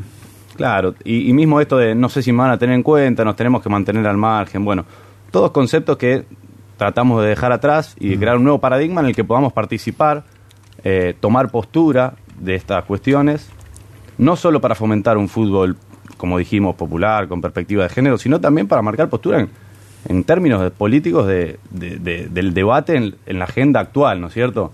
Como es el caso de Bolivia, como puede haber sido el aborto, como pudo haber sido la reforma provisional, y bueno, no sé, pueden seguir surgiendo. ¿Cuánta gente integra el movimiento? Y mira, la realidad es que se están sumando cada vez más. De hecho, ya eh, a nivel nacional hay representantes en distintas provincias. Eh, son muchas jugadoras y jugadores que están sumando. Y esto que te decía, o sea, la idea de que encontramos muchas coincidencias eh, en muchos de nosotros que no podíamos expresarnos o que no teníamos el lugar y que este espacio lo vamos a utilizar para eso. ¿Cómo prevés? eh, supongamos que sucede un estallido aquí. Eh, lo- eh, Futbolistas Unidos eh, se pronunciaría, formaría parte de ese estallido, formaría parte de las protestas. ¿Cómo te lo imaginas eso? Me lo imagino como un espacio de representación en el cual, lógicamente, nos reuniríamos como estuvimos haciendo esta semana, ¿no? A partir de las reuniones uno va definiendo eh, la postura y cómo se va a pronunciar, por, este, ya sea el tema de Bolivia este o el amistoso mismo que, va, que van a jugar Argentina, Uruguay en Israel. Este, ¿Se pronunciaron sobre ese partido? Sí, también, por supuesto, como una herramienta geopolítica que utilizan en estos casos países para hacer que está todo normal y hacer de cuenta que no pasa nada, cuando no debería ser así. Bueno, tenemos el ejemplo del Mundial 78, si queremos ir a, a un ejemplo más local y conocido del país. En el. Uno, este, en general, hay este, casi pensadores políticos que uno piensa se vinculan con. Uno se vincula este, con lo que sucede en la realidad social, en la sociedad en la, de la que uno vive, porque también eh, a uno lo golpea esa realidad. Eh, y en tu caso, vos que sos un jugador del ascenso, no sos ajeno a lo que le puede pasar a cualquier trabajador y demás. Jugás al fútbol, digamos, esa es eh, lo que lo que te diferencia. Eh, a, a diferencia sí de otros futbolistas que están en otra elite, ¿no? ¿Cómo hacen para tratar de construir más hacia arriba, ¿no? Más hacia esos jugadores que están en una elite y que están Sí, viviendo llegar otra al realidad? jugador de River, de Boca. Es que yo creo que eso se genera a través de la empatía, ¿no es cierto? Que es algo que muchas veces eh, falta. Empatía de, de ponerse en el lugar del otro y de, y de tratar de, de sentir lo que, lo que le sucede. Y yo creo que los jugadores de primera división o de la elite, como recién mencionaban, también tienen gente conocida y un entorno el cual sufre los tarifazos, la inflación, eh, las crisis económicas y es cuestión, repito, de generar empatía con ese entorno que también lo sufre. Este, y tenemos casos sobrados de jugadores que llegan a la elite y no abandonan sus ideales y siguen participando. Pero no lo dicen tanto en Argentina, ¿no? O sea, ¿por qué no hay un Gary Medel en, en- en el fútbol argentino?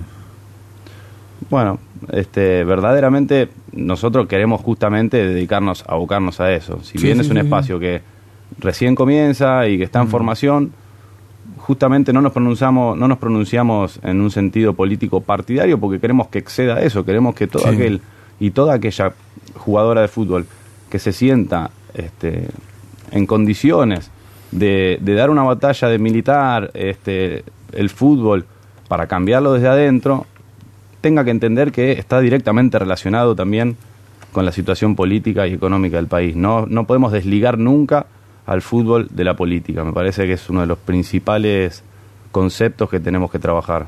Es increíble cómo... eh, eh, me pasa con, con Messi, me pasa algo muy curioso. Eh, eh, es tal el agradecimiento a, a que uno, que yo por lo menos le tengo a la belleza que me ha dado su fútbol, su juego eh, y tanto tiempo, eh, que como que digo, le- se le puede, le puedo perdonar cualquier cosa, diría, ¿no? Pero debo decir que cuando le dieron el último premio de, de la FIFA, eh, su agradecimiento a la familia sonó tan contrastante cuando sube la jugadora estadounidense Megan Rapinoe y hace un discurso político social tremendo, eh, tremendo. Y digo, wow, eh, mirá las minas, qué, qué lección eh, en, en- un ámbito, en un reinado masculino, eh, mirá cómo una jugadora está diciéndole, muchachos, a ver si se despiertan, ¿no? Es cierto que las mujeres tienen mucho más que conquistar en ese terreno. Entonces eh, el paso audaz es como más necesario, eh, suena más imprescindible, tal, tal la injusticia que se, que se sufre allí, ¿no? Pero es cierto que el contraste es demasiado también. Sí, y agrego a esto igualmente, por más que al ser una mujer tenga este, mucho más por luchar, en este Sí. caso, por la desigualdad latente que hay, también es cierto que el fútbol masculino es una vidriera mayor hoy en día. Este, eso probablemente tarde mucho en cambiar. Entonces hay que aprovechar eso también. No podemos desligarnos de que a los futbolistas de elite los escucha y los sigue y los admira todo un país. Este, tienen que hacerse cargo de eso y utilizarlo para algo genuinamente este, que sume, ¿no es cierto? Que cambie la realidad. Eso, a eso queremos apuntar nosotros. ¿Tuvieron alguna algún dirigente, algún club, alguno de los jugadores le hizo llegar alguna especie de preocupación, inquietud, desagrado? ¿Y de qué se trata, che, esto de Futbolistas Unidos? ¿Qué van a hacer?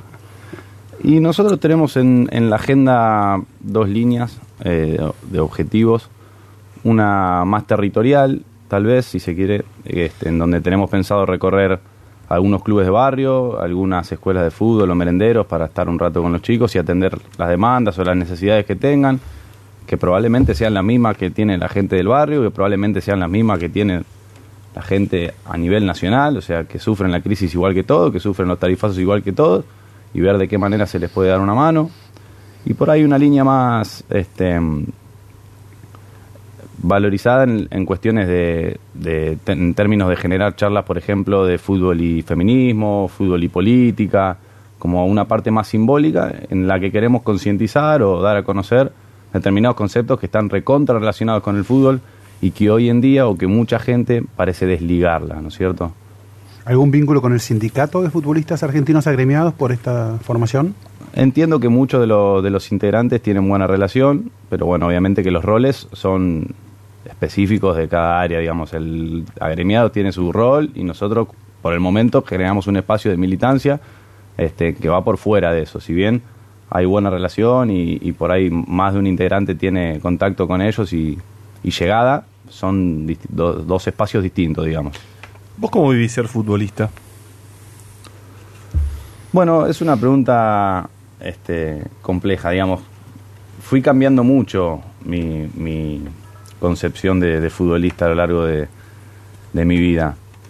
Un poco por las frustraciones, que son mucho más, muchas más que las que los éxitos y que, y que las veces que uno gana. Este, y otro poco porque entendí una, de una manera en la que acompaña al resto de mi vida. Yo por fuera del fútbol hago muchas cosas este, y que sé que van a estar una vez que yo me retire y me van a acompañar muchísimos años más que, que la vida de futbolista, que todos sabemos se termina, no sé, 35 años, digamos, quien llega, ¿no? Porque hay gente que ni siquiera llega a esta edad. Así que la entiendo como parte de, de- de una vida, sobre todo en el fútbol de ascenso, ¿no? Claro. Que- ¿Qué, ot- qué otras cosas haces que decís que bueno, yo soy preparador físico en Atlanta Futsal, en la primera Atlanta Futsal, y además de técnico o entrenador de un grupo de fútbol femenino. Y además todavía estoy estudiando porque no me recibí de la carrera de profesor de educación física. Y el ambiente mm, a veces tan resultadista, a veces tan cruel eh, eh, del fútbol. Alguna vez estuvimos aquí en, en este mismo lugar donde estás vos, estuvo, me acuerdo, de Ignacio Bollino, por ejemplo, ¿no? Eh, y el Bolli, ex jugador de Temperley, de muchos clubes, eh, venía con el Tiki Di Lorenzo en ese momento. Y el Bolli este, contaba algo así como que, que se estaba como enojando por momentos con el fútbol, con su condición de jugador de fútbol, y, y, no por él como futbolista, sino por todo ese entorno que hay alrededor del fútbol. Entonces él hasta como que no se sabía si, si era parte de una maquinaria que a él mucho no le gustaba. O nada. Y es que el fútbol tiene algo que, bueno, el deporte, algunos deportes tienen algo. Hay una prueba cada fin de semana, entonces, en- y en esa prueba te están evaluando todos, todos ponen los ojos en vos.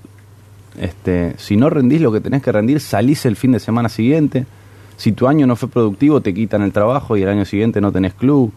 Este, se vive bajo una constante presión que hay que saber sortear, ¿no? que hay que saber llevar. Este, por ahí un boxeador, o me refiero a un boxeador, pero en un montón de ámbitos, tiene una pelea cada tres meses, está bien, se prepara para eso, Sí. pero el futbolista tiene una prueba cada fin de semana Sí. y eso a veces genera ciertos trastornos, ciertas presiones, por eso hoy tan, son tan importantes los psicólogos deportivos. Vos, vos ya tenés más de 100 partidos en el ascenso. Jugaste en eh, Centro Español, Paraguayo, Lugano, Atlas. Digo, ¿Lo seguís tomando así? Obviamente no lo tomo como el Mm. primer día. Este, de hecho, esto que te digo, aprendí a que sea una parte más de una vida que llevo, que tiene otras eh, alegrías, que Mm. tiene otras partes.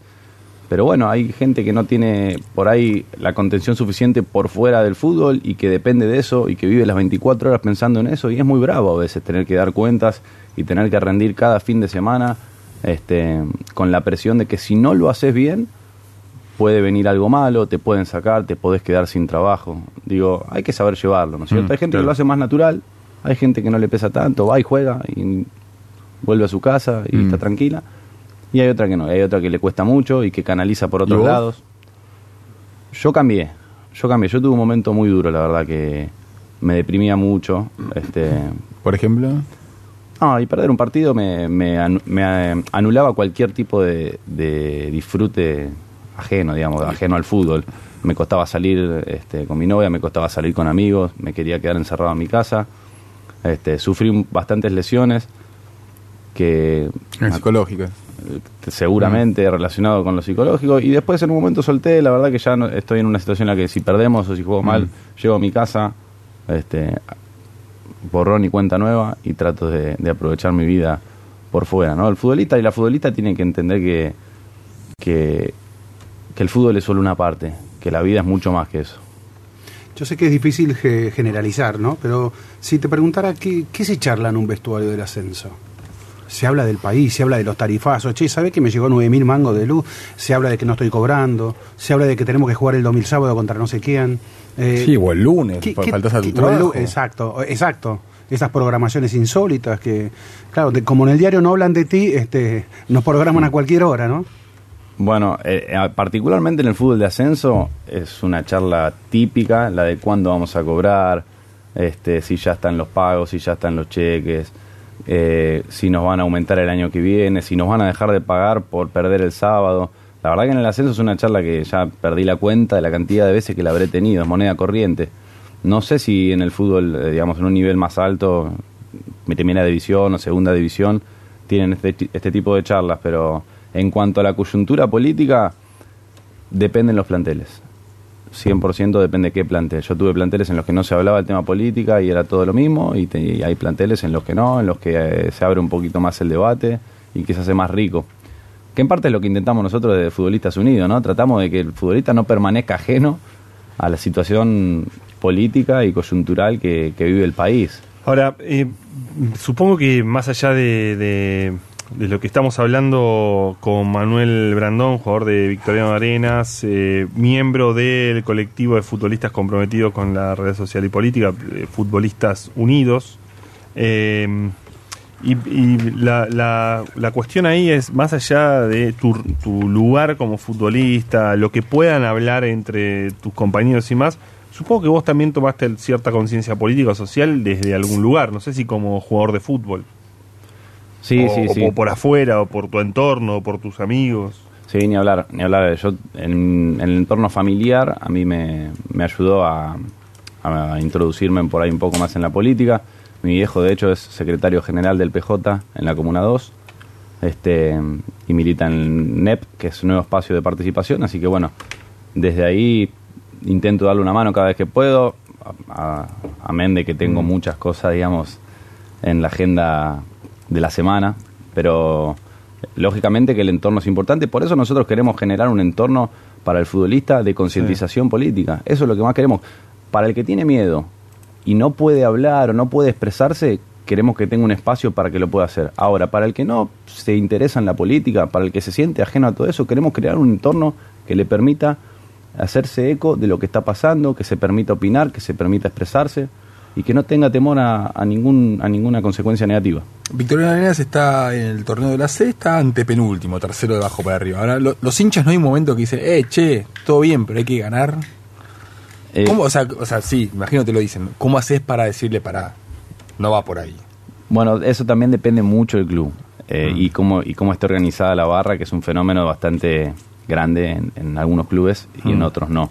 Varios de nuestros compañeros del colectivo futbolistas tuvieron problemas serios, como por ejemplo Rodrigo Alonso en Atlanta, que tuvo grandes problemas, una semana de entrenamiento dura, en el cual necesitaron custodia policial, este y bueno, no es el caso mío porque mayormente los clubes que jugué el ascenso de gente no estaban tan bien organizada la barra o, o apoyaba bastante al club. Este, en Atlas funcionaba bastante tranquila esa parte y en Victoria Arenas también, más allá de que además Victoria Arenas es un club que ascendió hace poco de la D Sí, y sí, pelea sí. por permanecer en la categoría, entonces se entiende de esa manera, digamos, no tiene aspiraciones de momento o de inicio a pelear un campeonato, ¿sí? Por ahí, obviamente, si en el transcurso del campeonato no va bien, cualquiera se va a ilusionar, pero digo, de movida no hay una, una, presión como para... como Habla- hablaste de tu viejo y del peronismo. Eh, se suponía eh, que eh, los jugadores en un porcentaje muy mayoritario de origen, en, ese porcentaje mayoritario, digo, sin etiquetar, de origen más humilde, eh, estaban más cercanos al peronismo. El fenómeno del macrismo, eh, como Macri venía de un club de fútbol, eh, y como muchos jugadores tal vez van cambiando también su realidad, pareció dividir aguas en ese sentido. No, no era que todos los futbolistas eran peronistas, no, no, no, para nada. Pareció que en Brasil sorprendió que, que, bueno, que muchos jugadores, inclusive muchos jugadores negros, eh, simpatizantes de Bolsonaro. Eh, Bueno, es que para mí la gran mayoría de los futbolistas, al menos de primera división, son más... conservadores, ¿querés Sí, decir? Para mí sí. Sí. Son- yo creo que ¿Qué dice nuestro invitado? Yo creo que hay un fenómeno muy importante ahí que obviamente no es, no es todo, eh, pero que es la habilidad que tiene la derecha para manejar los medios de comunicación y el marketing, ¿no es cierto? Acá sucedió con el macrismo, incluso de alguna forma el Frente de Todos terminó como copiando alguna- Mm. algunas estrategias de marketing. Y yo creo que en Brasil pasó lo mismo, digamos. Eh, la complicidad de los medios de comunicación son fundamentales Mm. en estos procesos. Y no solo, no es algo nuevo, es algo que históricamente pasó en, en situaciones mucho más aberrantes que esta, en, golpes de Estado, en un montón de, de momentos fuertes. Entonces yo creo que esa es una, una de las cuestiones que hay que analizar, que es importante. Mm. No digo que sea todo, ¿no? Pero es verdad lo que dice este Burgo, que probablemente los jugadores de elite tengan una tendencia más conservadora. Mm. ¿Y cómo se hace con eso? Porque, porque son los jugadores más... Mm. digo, los influencers son... Sí, ni hablar, ni hablar. El caso de Tevez es Sí. un caso... Bueno, Sí. Rique- Riquelme ahí. Sí, Riquelme se mantiene a veces más... este Es jugador, ofici- es jugador para el oficialismo también. Sí, Al, al menos hasta ahora me parece que sí. bueno, pero por ahí no tan externamente. No, no, no, no tanto como siempre. no tanto como se puede. No, no, no, eh, no siempre fue así. No, no siempre. Eh, pasó mucho pasó mucho tiempo del topollillo. ¿eh? Nos puede- No es solamente a, a, topollillo. A Burgo lo puede... No me puede. No, me parece, no, me no, parece no, una no. opinión un poco. Ustedes No, quieren puede- otra cosa me que no parece una opinión muy poco sesgada, un poco sesgada. No, no, yo Ustedes puedo, no, yo no puedo hacer un análisis de lo que pasó el último tiempo con Riquelme, pero tampoco ponerlo en ese lugar. A, a ver, por favor, Yo- pe- pedir la unidad. Es bueno, muy pero es como, y bueno, es como creer que es como creer es como creer No que el club que es como creer que el club de, de- del socio de Gerardo Huerta, que preside el socio de Gerardo Huerta y el vicepresidente es el hijo eh, de uno de los banqueros más fuertes, me lo vayas a vender como Mm. otra cosa. Pero bueno, esto es otra discusión de gente que cree que está por encima de todo. Son Pero, gente- a, a ver... la gente eh, de River, digo. ¿Eh? Bueno, No, que no, la no, gente blanquiceleste está hablando. Sí, No, no, no, pero es cierto, no, pero es cierto que el jugador, el jugador adquiere una posición distinta, eh, de- desde un poder por su influencia o por su o quiere cuidar su billetera, sus nuevas Ah, bueno, propiedades eh, y Este caso de Tevez. eh, se habla, bueno, eh, digo, eh, se, se dio, no, la, la serie de Netflix eh, Apache, ¿no? Sí. Digo bien. Apache, llegó de un modo un poco, en un sentido inoportuno. Este, era otro, el TV que todos estábamos viendo de los últimos años. Eh, y de repente nos viene la serie diciéndonos que eh, eh, Apache, Fuerte Apache, etcétera. Pero la verdad es que ya el golf superaba a, a Fuerte Apache. Y los paraísos, las- los negocios con, Sí. con, con- con el gobierno, etcétera. la única vez que Tevez habló de lo mal que estaba pasando la gente fue cuando fue a Formosa en el 2015, poco antes de las elecciones nacionales. Exactamente. Sí, sí, sí, sí, sí. Hay algo ahí que se produce en el fenómeno del jugador exitoso. Por ahí ahora tomamos el ejemplo de Tevez, pero sucede, sucede, ¿no? Que algún origen queda un poco. A ver.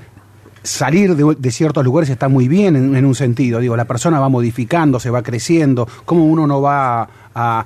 Pero el cambio de, de- de que desde los orígenes este, tan fuertes y tan reivindicativos, aparte, en un sentido, pase luego a ser otro, otro el escenario, suena un poco más fuerte. Sí, y yo creo que, bueno, en, en Tevez fue muy claro cómo fue apadrinado por Macri desde muy, desde muy joven y cómo com- compró el concepto de meritocracia sesgadamente, que es algo que hacen, hace mucha gente, digamos, no solo los futbolistas. Y yo creo que ese es el principal desafío que tenemos como, como eh, de parte de Futbolistas Unidos. Crear seres pensantes y no deportistas que corren atrás de una pelota, que, que puedan ser conscientes de que la meritocracia es una falacia y que no depende únicamente de su esfuerzo personal, su éxito y que, y que tienen que estar siempre del lado de los más humildes. Manuel, la última, porque ya está, por sí o por no. Sí, sí, aparte viene Jugás en información. Victoriano Arenas. ¿Alguna vez tiraste la pelota al riachuelo? Todavía no. Pero, pero no niego que en un futuro suceda, ¿eh? No, no, no, no. Te tenés que bautizar con eso. Sí, sí, sí, todavía no, todavía no. ¿Está el bote ahí o no? No, pero no tengo idea cómo hace el utilero. Ahora que me, caramba, que me lo preguntan, no tengo idea cómo hace el utilero cuando va a buscar las pelotas cuando se van del otro lado. Porque siempre vuelven, es increíble, pero las trae todas, ¿eh? Es increíble. Es una buena pregunta. Son años. Eh, bueno, Manuel, te agradecemos muchísimo este, esta participación en, en Era por Abajo. Este, y bueno, esperamos noticias del movimiento de Futbolistas Unidos. Bueno, muchísimas gracias por, por darnos el espacio. Este, para mí es un- una enorme alegría estar acá y poder compartir lo que hacemos. Eh, de verdad, muchísimas gracias. Por favor. era por abajo. El programa deportivo de los viernes en la 1110.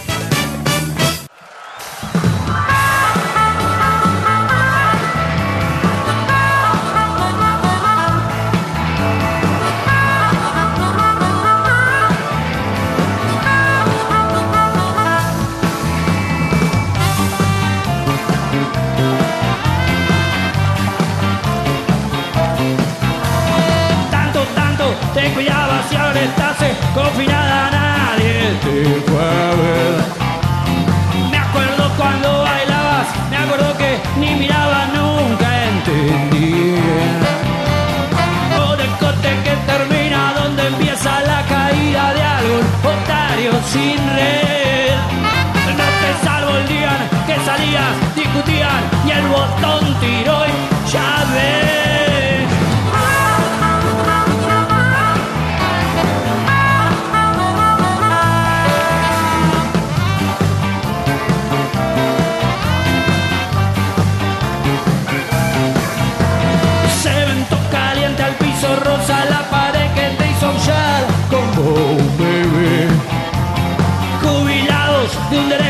cortaron, como le echó el techo hizo caer. Solos y otra vez sin nada, después de haber dado entradas y salida la vejez. Retumba la vela, los muchachos y bandera a la carga otra vez.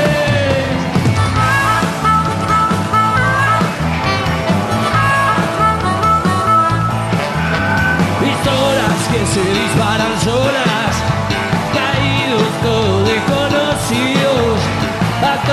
que pegan sin razones, la muerte es sola cuestión de suerte, pistolas, caídos, desconocidos, actores,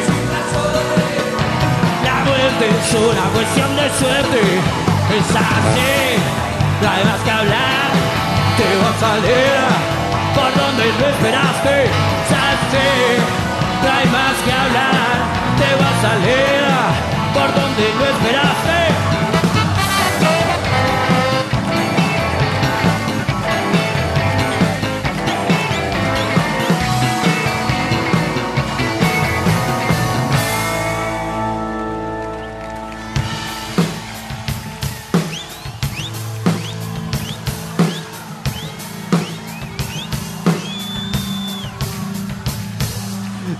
Es el azar el que controla la muerte, pero nos apuntan los mismos de siempre.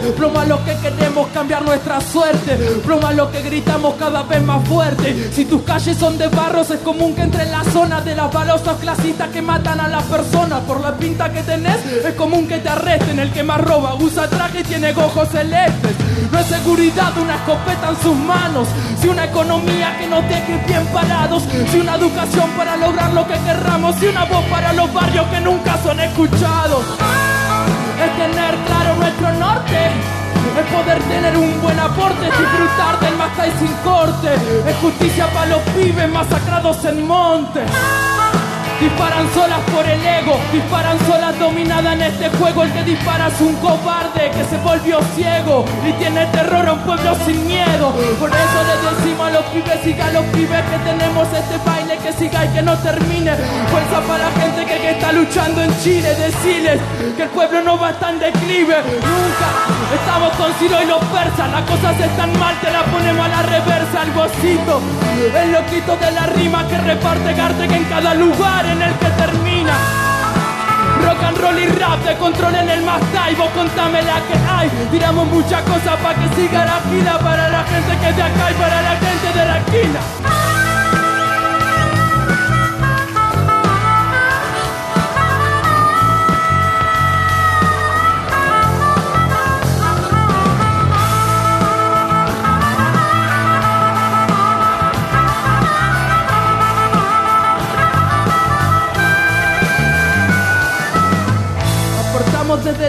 Quizá es lo que tengo para darte, convidarte, garte, que esto que nace acá y se va para otra parte, que te invita a teletransportarte, a enamorarte de estos ritmos. Estamos con Ciro los míos. Estamos dibujando una especie del camino, pero no estamos guiados por el destino, sino por la frase improvisada que te rimo. No termino en el camino, soy canino, sigo y no persigo nunca. Sudor fresco por la nuca. Mira que los bastones nos vivieron jodiendo y los lápices siguen escribiendo.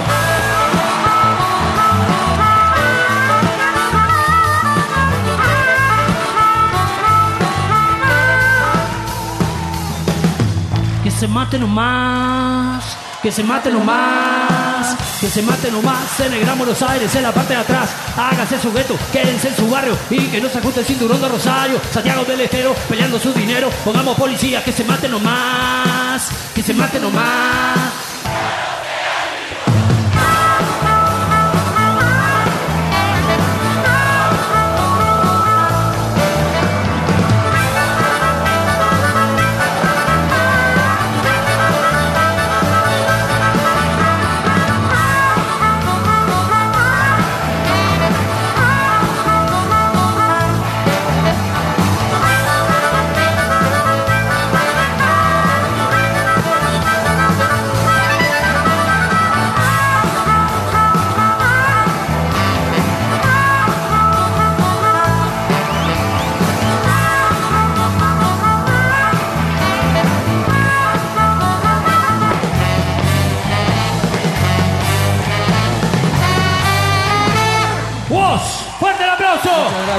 Gracias, a ustedes. Ira por abajo.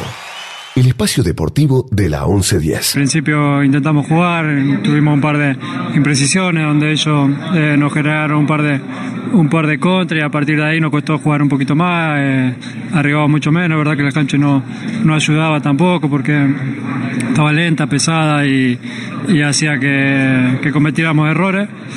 Pero más allá de eso, creo que, que el segundo tiempo mejoramos mucho, sobre todo eh, a nivel defensivo, que por ahí le dábamos la pelota un poquito, la iniciativa un poquito a ellos, pero en ningún momento nos, nos generaron, estaba muy bien paradito. Nosotros tuvimos eh, en el final del primer tiempo alguna, alguna contra mía, eh, una pelota que me queda ahí en el área, después la contra, la de Lautaro, la huevo, creo que tuvimos algunas situaciones, a pesar de que, de que ya te digo, era un partido muy complicado. 132 días de ausencia de Messi con la selección, Está contento. Messi. 32 años. Y le pegó ese, esa famosa aceleración que tiene Messi, 32 años. Pues la pelota era de Alexandro, del lateral. Y Messi le pegó un piquecito ahí corto, le ganó la posición. Y una vez que le ganó la posición, Alexandro cometió la torpeza de correrle demasiado cerca. Claro, dicen que al defensor ahí no le queda otra chance. O lo deja pasar, ¿eh? porque si lo va a correr de atrás, par a par, y se va a caer el jugador. Messi habló de la inercia. no dijo de que, que Alexandro me hizo foul. Habló de la inercia de la caída. Perfilemos a este Messi. Perfilemos un A ver.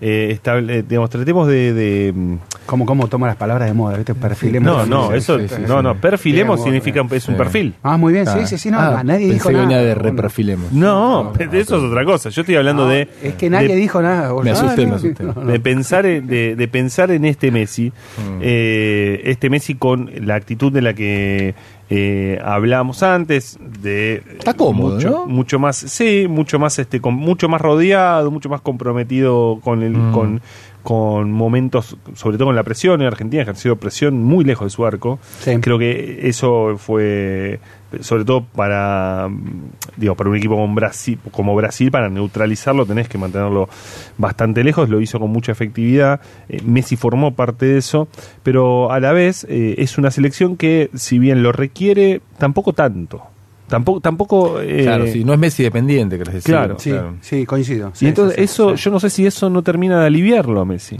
Mm. Es muy posible esto, ¿ves? Sí, sí, Mm. sí, es una buena, una buena lectura.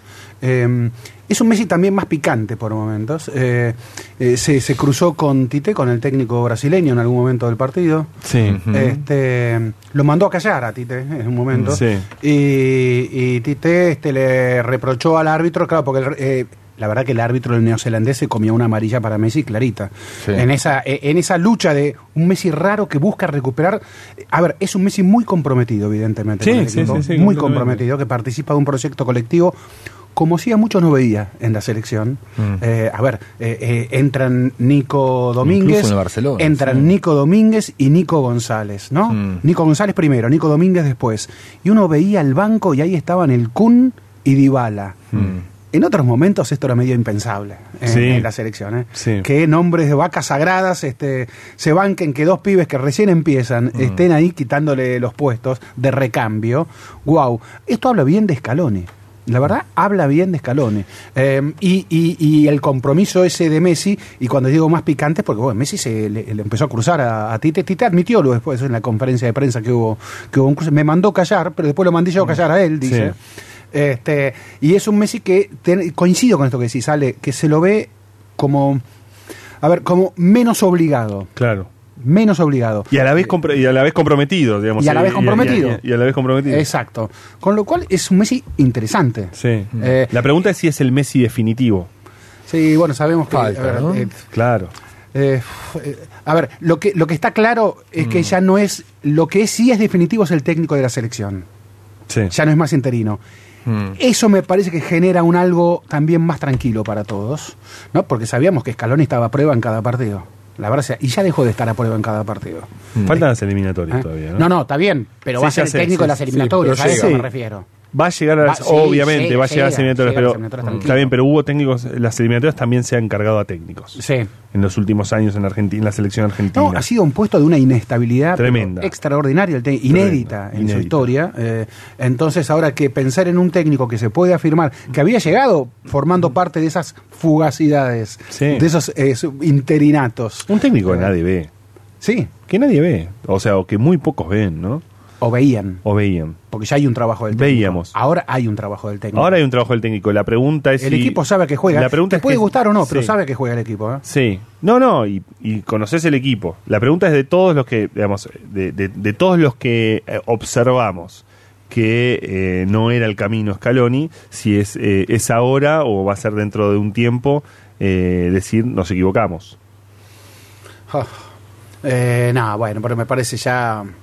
Eh, a, a ver, eh, San Paoli era el mejor ¿no? técnico del mundo. Por ¿no? eso, San Paoli sí. era el mejor técnico del mundo. Sí, dijo el presidente, eso. el presidente de la AFA, Chiquitapia, que pasó de ser el mejor técnico del mundo Ah, a, técnico, bueno, a técnico despedido. lo veíamos como el técnico de- que era, era el técnico para ese momento, ¿o no? Sí, igual, no, no, igual el textual, el, textual del mejor técnico del mundo fue de- del propio presidente de la AFA.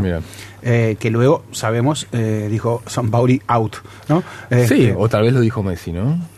O tal vez lo dijo Messi. Sí. Y que San Pauli es un buen técnico, digo, no hay. digo, Bueno, a, sí, los, a los está hechos me claro, remito. está claro. Digo, no, no, no, no, era el desastre que Sí. se convirtió la selección en Rusia. Pues la selección terminó en un medio de Sí. un caos.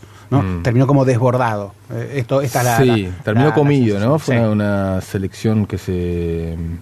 Bueno, acá hay un- comió el técnico. Bueno, acá hay un técnico que pareciera ser, eh, con Mm. todo lo frágil que podía ser por su inexperiencia, eh, ese técnico pareciera ser adueñándose cada vez más del buzo y de sus decisiones. A mí la imagen final del Kun y de Dybala en el banco, cuando veía a los dos Nicos en la cancha, me resultó fuerte. Dije, wow, tiene personalidad Scaloni, Mm. ¿eh?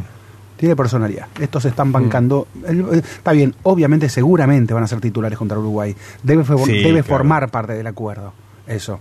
Eh, Mm. Pero cuando sale Lautaro, no entró el Kun. ¿no? Entra Lario. ¿No? Este, el Kun no tomó un segundo la cancha, lo mismo que Dybala. Ni un segundo la titularidad. Eh, y ahí yo mm, digo, me banco al técnico en el sentido de que toma decisiones él.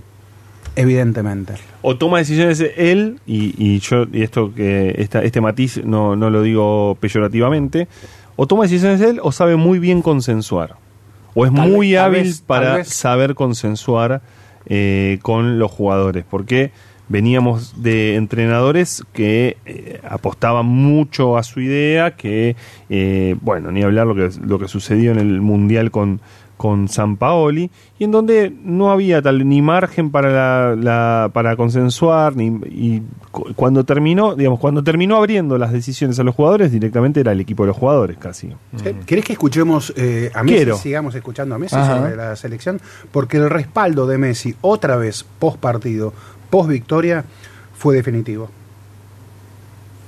Se vive la rivalidad, la rivalidad más que nunca y siempre bueno ganar a Brasil a cualquiera porque en este proceso siempre cuando se gana se trabaja con, con tranquilidad, la idea que propone eh, el técnico se, se asimilan y se, se llevan a la cancha de otra manera y, y es muy positivo para, para todo lo que viene.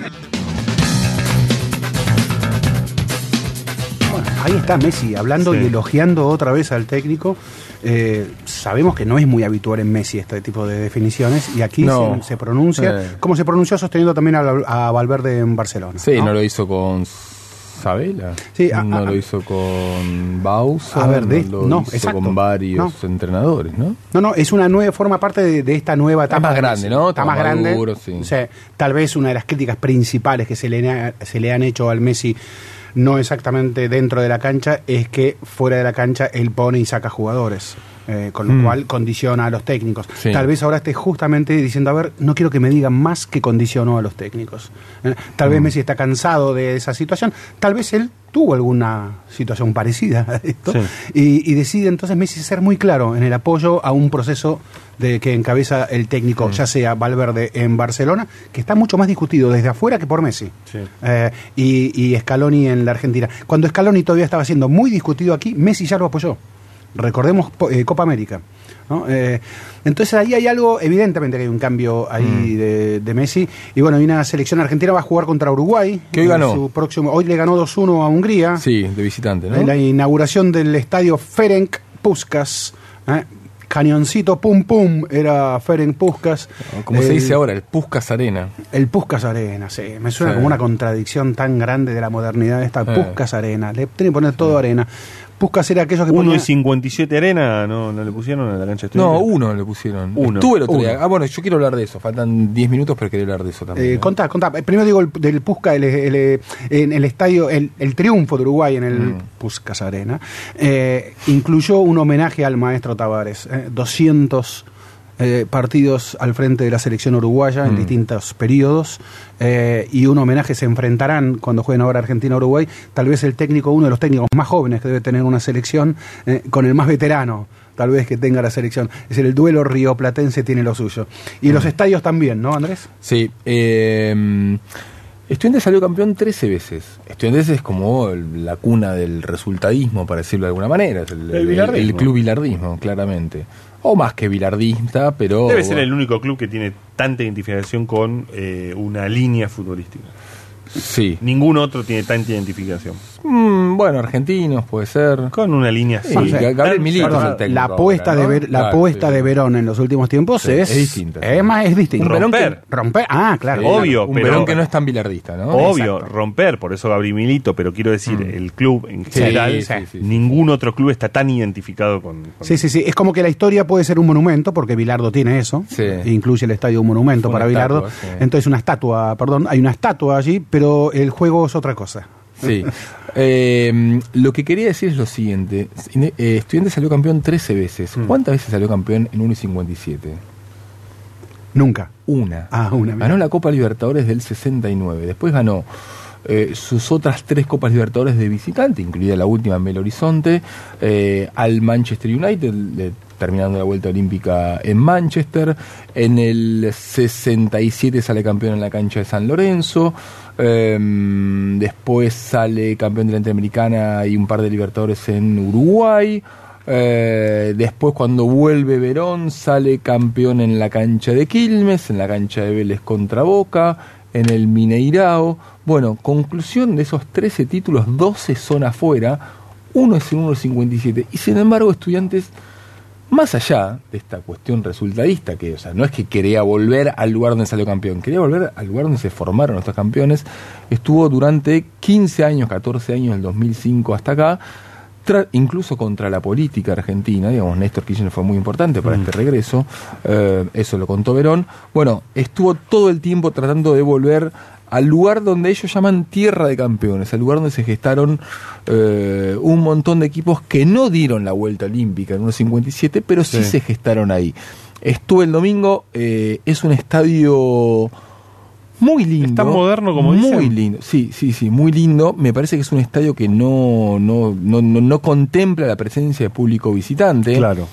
No hay alambrados, no hay separación entre tribuna y tribuna, digamos. Es cierto que es un estadio, no digo a medio terminar, pero Sí. sí, que le faltan, como en, en su momento a Independiente o a San Lorenzo, le faltaban los codos, Sí. le faltan los codos todavía.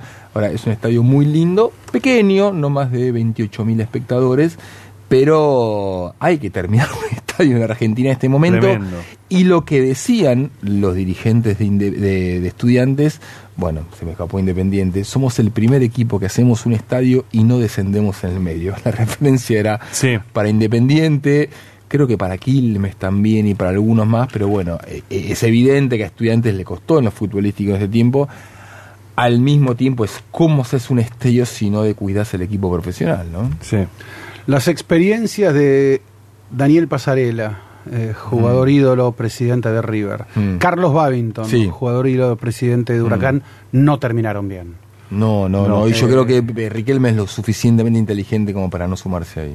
Bueno, eh, aquí estás citando ahora vos el ejemplo de Verón, Sí, ¿no? La de Verón es una apuesta que está yendo por un carril que tiene contrastes, pero... no tan bien en lo futbolístico, el Ese- estadio... Lo va a marcar a Verón el estadio este. Sí, Lo va a marcar. claramente, Tuve el domingo por allí, por la zona de La Plata, por Citibelli, y, y la verdad que eran todas voces muy de, mu- Sí. de, de- de- de mucho respeto. Sí. Es el De- regreso de- a casa. De Gardel, de Gardel, de Verón, Sebastián Gardel, era más o menos la, Sí, sí, la, sí, la sí. generalidad de las voces que, que escuché allí. Em, vos decís que No esto- lo empezó él el estadio, Sí. lo empezó el presidente anterior Lombardi, que era arquitecto. No, lo de hecho, empezó. La, la idea, la idea es muy, es muy curioso, Andrés. Por, perdón, eh, si tenemos un Sí, sí. pero la idea es. Sí, eh, la tenemos idea- y la idea que- fue de Julio Alegre. mirá. año 2001, y se la traslada a Enrique Lombardi, que Mm. todavía no era presidente, pero que es arquitecto. Sí, sí, sí. Enrique Lombardi, cuando asume, comienza las obras. Hace el diseño. Sí, eh, Verón vuelve como jugador. De hecho, conviven Enrique Lombardi y Sí. Verón como jugador.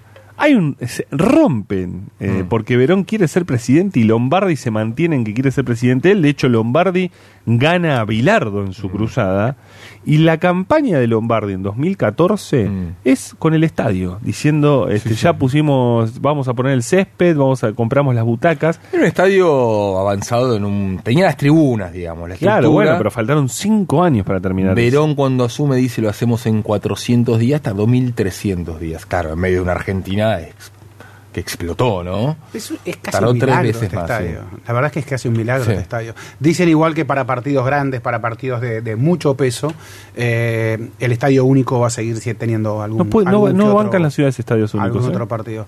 Eh, pero. No puede Avellan- no podría Avellaneda, no puede La Plata, no, Mira. no se puede. Ah. Soy un gran defensor de los, eh, que cada equipo tenga su propio estadio. Los invito a escuchar eh, algo que salió en las últimas horas y que tiene que ver con esto de mm, jugadores, Mm. presidentes de clubes, elecciones en clubes, Mm. el rap de Jorge Ameal. ¡Epa! Llegó el tiempo de volver a hacer historia a lo boca. Con la mística y la gloria vuelve el pueblo. Ameal y Pergolini, ellos son la verdadera oposición. Y con los de ahora, ¿qué pasó? Ocho años negociando los colores. Ni una copa y más de 100 jugadores. Quieren un estadio shopping con turistas, no quieren hinchas, quieren accionistas. Yo quiero volver a Japón a dar la vuelta. Nos vendieron en Madrid vuelta y vuelta. Pudren el club con políticas de afuera. No quieren que votemos, tienen miedo que les duela. Que vuelvan a aquellos tiempos mejores. Que cuiden a los pibes de las inferiores. Con AME al campeones indiscutidos. Ellos en la B perdiendo con Boca Unidos. Quiero que Boca sea de la gente y un verdadero hincha presidente. Vuelve la esperanza, ya se siente. Todos unidos por la identidad se dice. Llegó el tiempo de volver a hacer historia a lo boca. Con la mística y la gloria vuelve el pueblo. Ameal y Pergolini, ellos son la verdadera oposición. Wow. Ese, pusiste ese wow cuando escuchaste lo de Boca Unidos. Yo soy- 100 jugadores decía y ningún este no wow es, es Eh, fuerte ¿eh? Es, sí. este, y ¿Va a la, ver- de ahí o no? la verdadera ¿A quién oposición apunta el rap de Ameal? no el rap apunta a decir cuando se presenta como la verdadera oposición Mm. esto es lo que se pretende decir entonces eh, Pero el votante promedio de, de, me parece, de la masa societaria de Boca, me parece que no sé si le llega tanto al rap. A los jóvenes apunta. Y bueno, a los jóvenes. ¿Y pero quiénes Sí. votan? no votan los jóvenes. Me parece que no votan los Y jóvenes. pero más de 18 años sí. Entre- tal vez entre los 18 y los 25. Eh, raro. Me parece raro. Igual porque están negros. Es muy raro, es muy raro. No, a mí me gusta, a mí me gusta vos. A mí me gusta. Sí, escucha, escucha. Pero, este, pero es, eh, es raro, y es raro lo que está pasando en las elecciones en, en Boca, ¿no? Este, porque vos recién preguntabas a Meal Veraldi, es muy posible que Mm. ahí esté un frente. Eh, más curioso me parece lo que sucede en el oficialismo, donde puede haber un frente entre Gribaudo, eh, entre Víctor Santamaría, el titular ¿Se del suma PJ. ahí? Bueno, eh, hace eh, esta semana este, fue a la reunión que Mm. convocó Angelici, fue una Sí, de las sí, agrupaciones que fue, y de hecho tomó un café antes con Angelici. Mm. Santa María con, Mm. con Angelici, eh, que este, depusieron sus eh, candidaturas, que es la misma movida que hizo Gribaudo también, de poner sus candidaturas. Este, lo mismo hizo César Martucci. Eh, Santiago Carreras estuvo en, la- en- en lo de Martucci, con lo cual ahí puede haber un frente. El tema es dónde se va a sumar Riquelme, si es que se va a sumar. ¿Dónde se sumará Román, Juan Román Riquelme? ¿Es el jugador, ex jugador más influencer del fútbol argentino? Más inclusive que el presidente de Estudiantes de La Plata, Juan Sebastián Verón. ¿eh? ¿Qué es la unidad en Boca? ¿Unidad, pusimos- unidad no. opositora o unidad de todos? No, no pusimos la invitación de Carlos Bianchi y su mujer. Este programa no, no existió. No pusimos la, la, la ¿Por viralización. qué se virilizó eso? No entiendo. Señores, eh, nos vamos despidiendo No para el gritamos viernes tampoco, no, próximo. Este, Hay que hacer otro programa de deporte gritando, discutiendo. Mauro Suárez, eh, la coordinación Santiago Salton, Bueno, no sé si va a estar Ramiro, el viernes acá o en Lima. No, va a estar acá. bueno, Ramiro Barceló en la producción, Andrés Burgo en Lima, eh, Alejandro Ezequiel Fernández. Yo me quedo acá, ¿eh? Lo- Los saludamos hasta el viernes eh, próximo, quedan en compañía del señor Mm. Pablo Marchetti Dale. y así seguiremos con Era por abajo.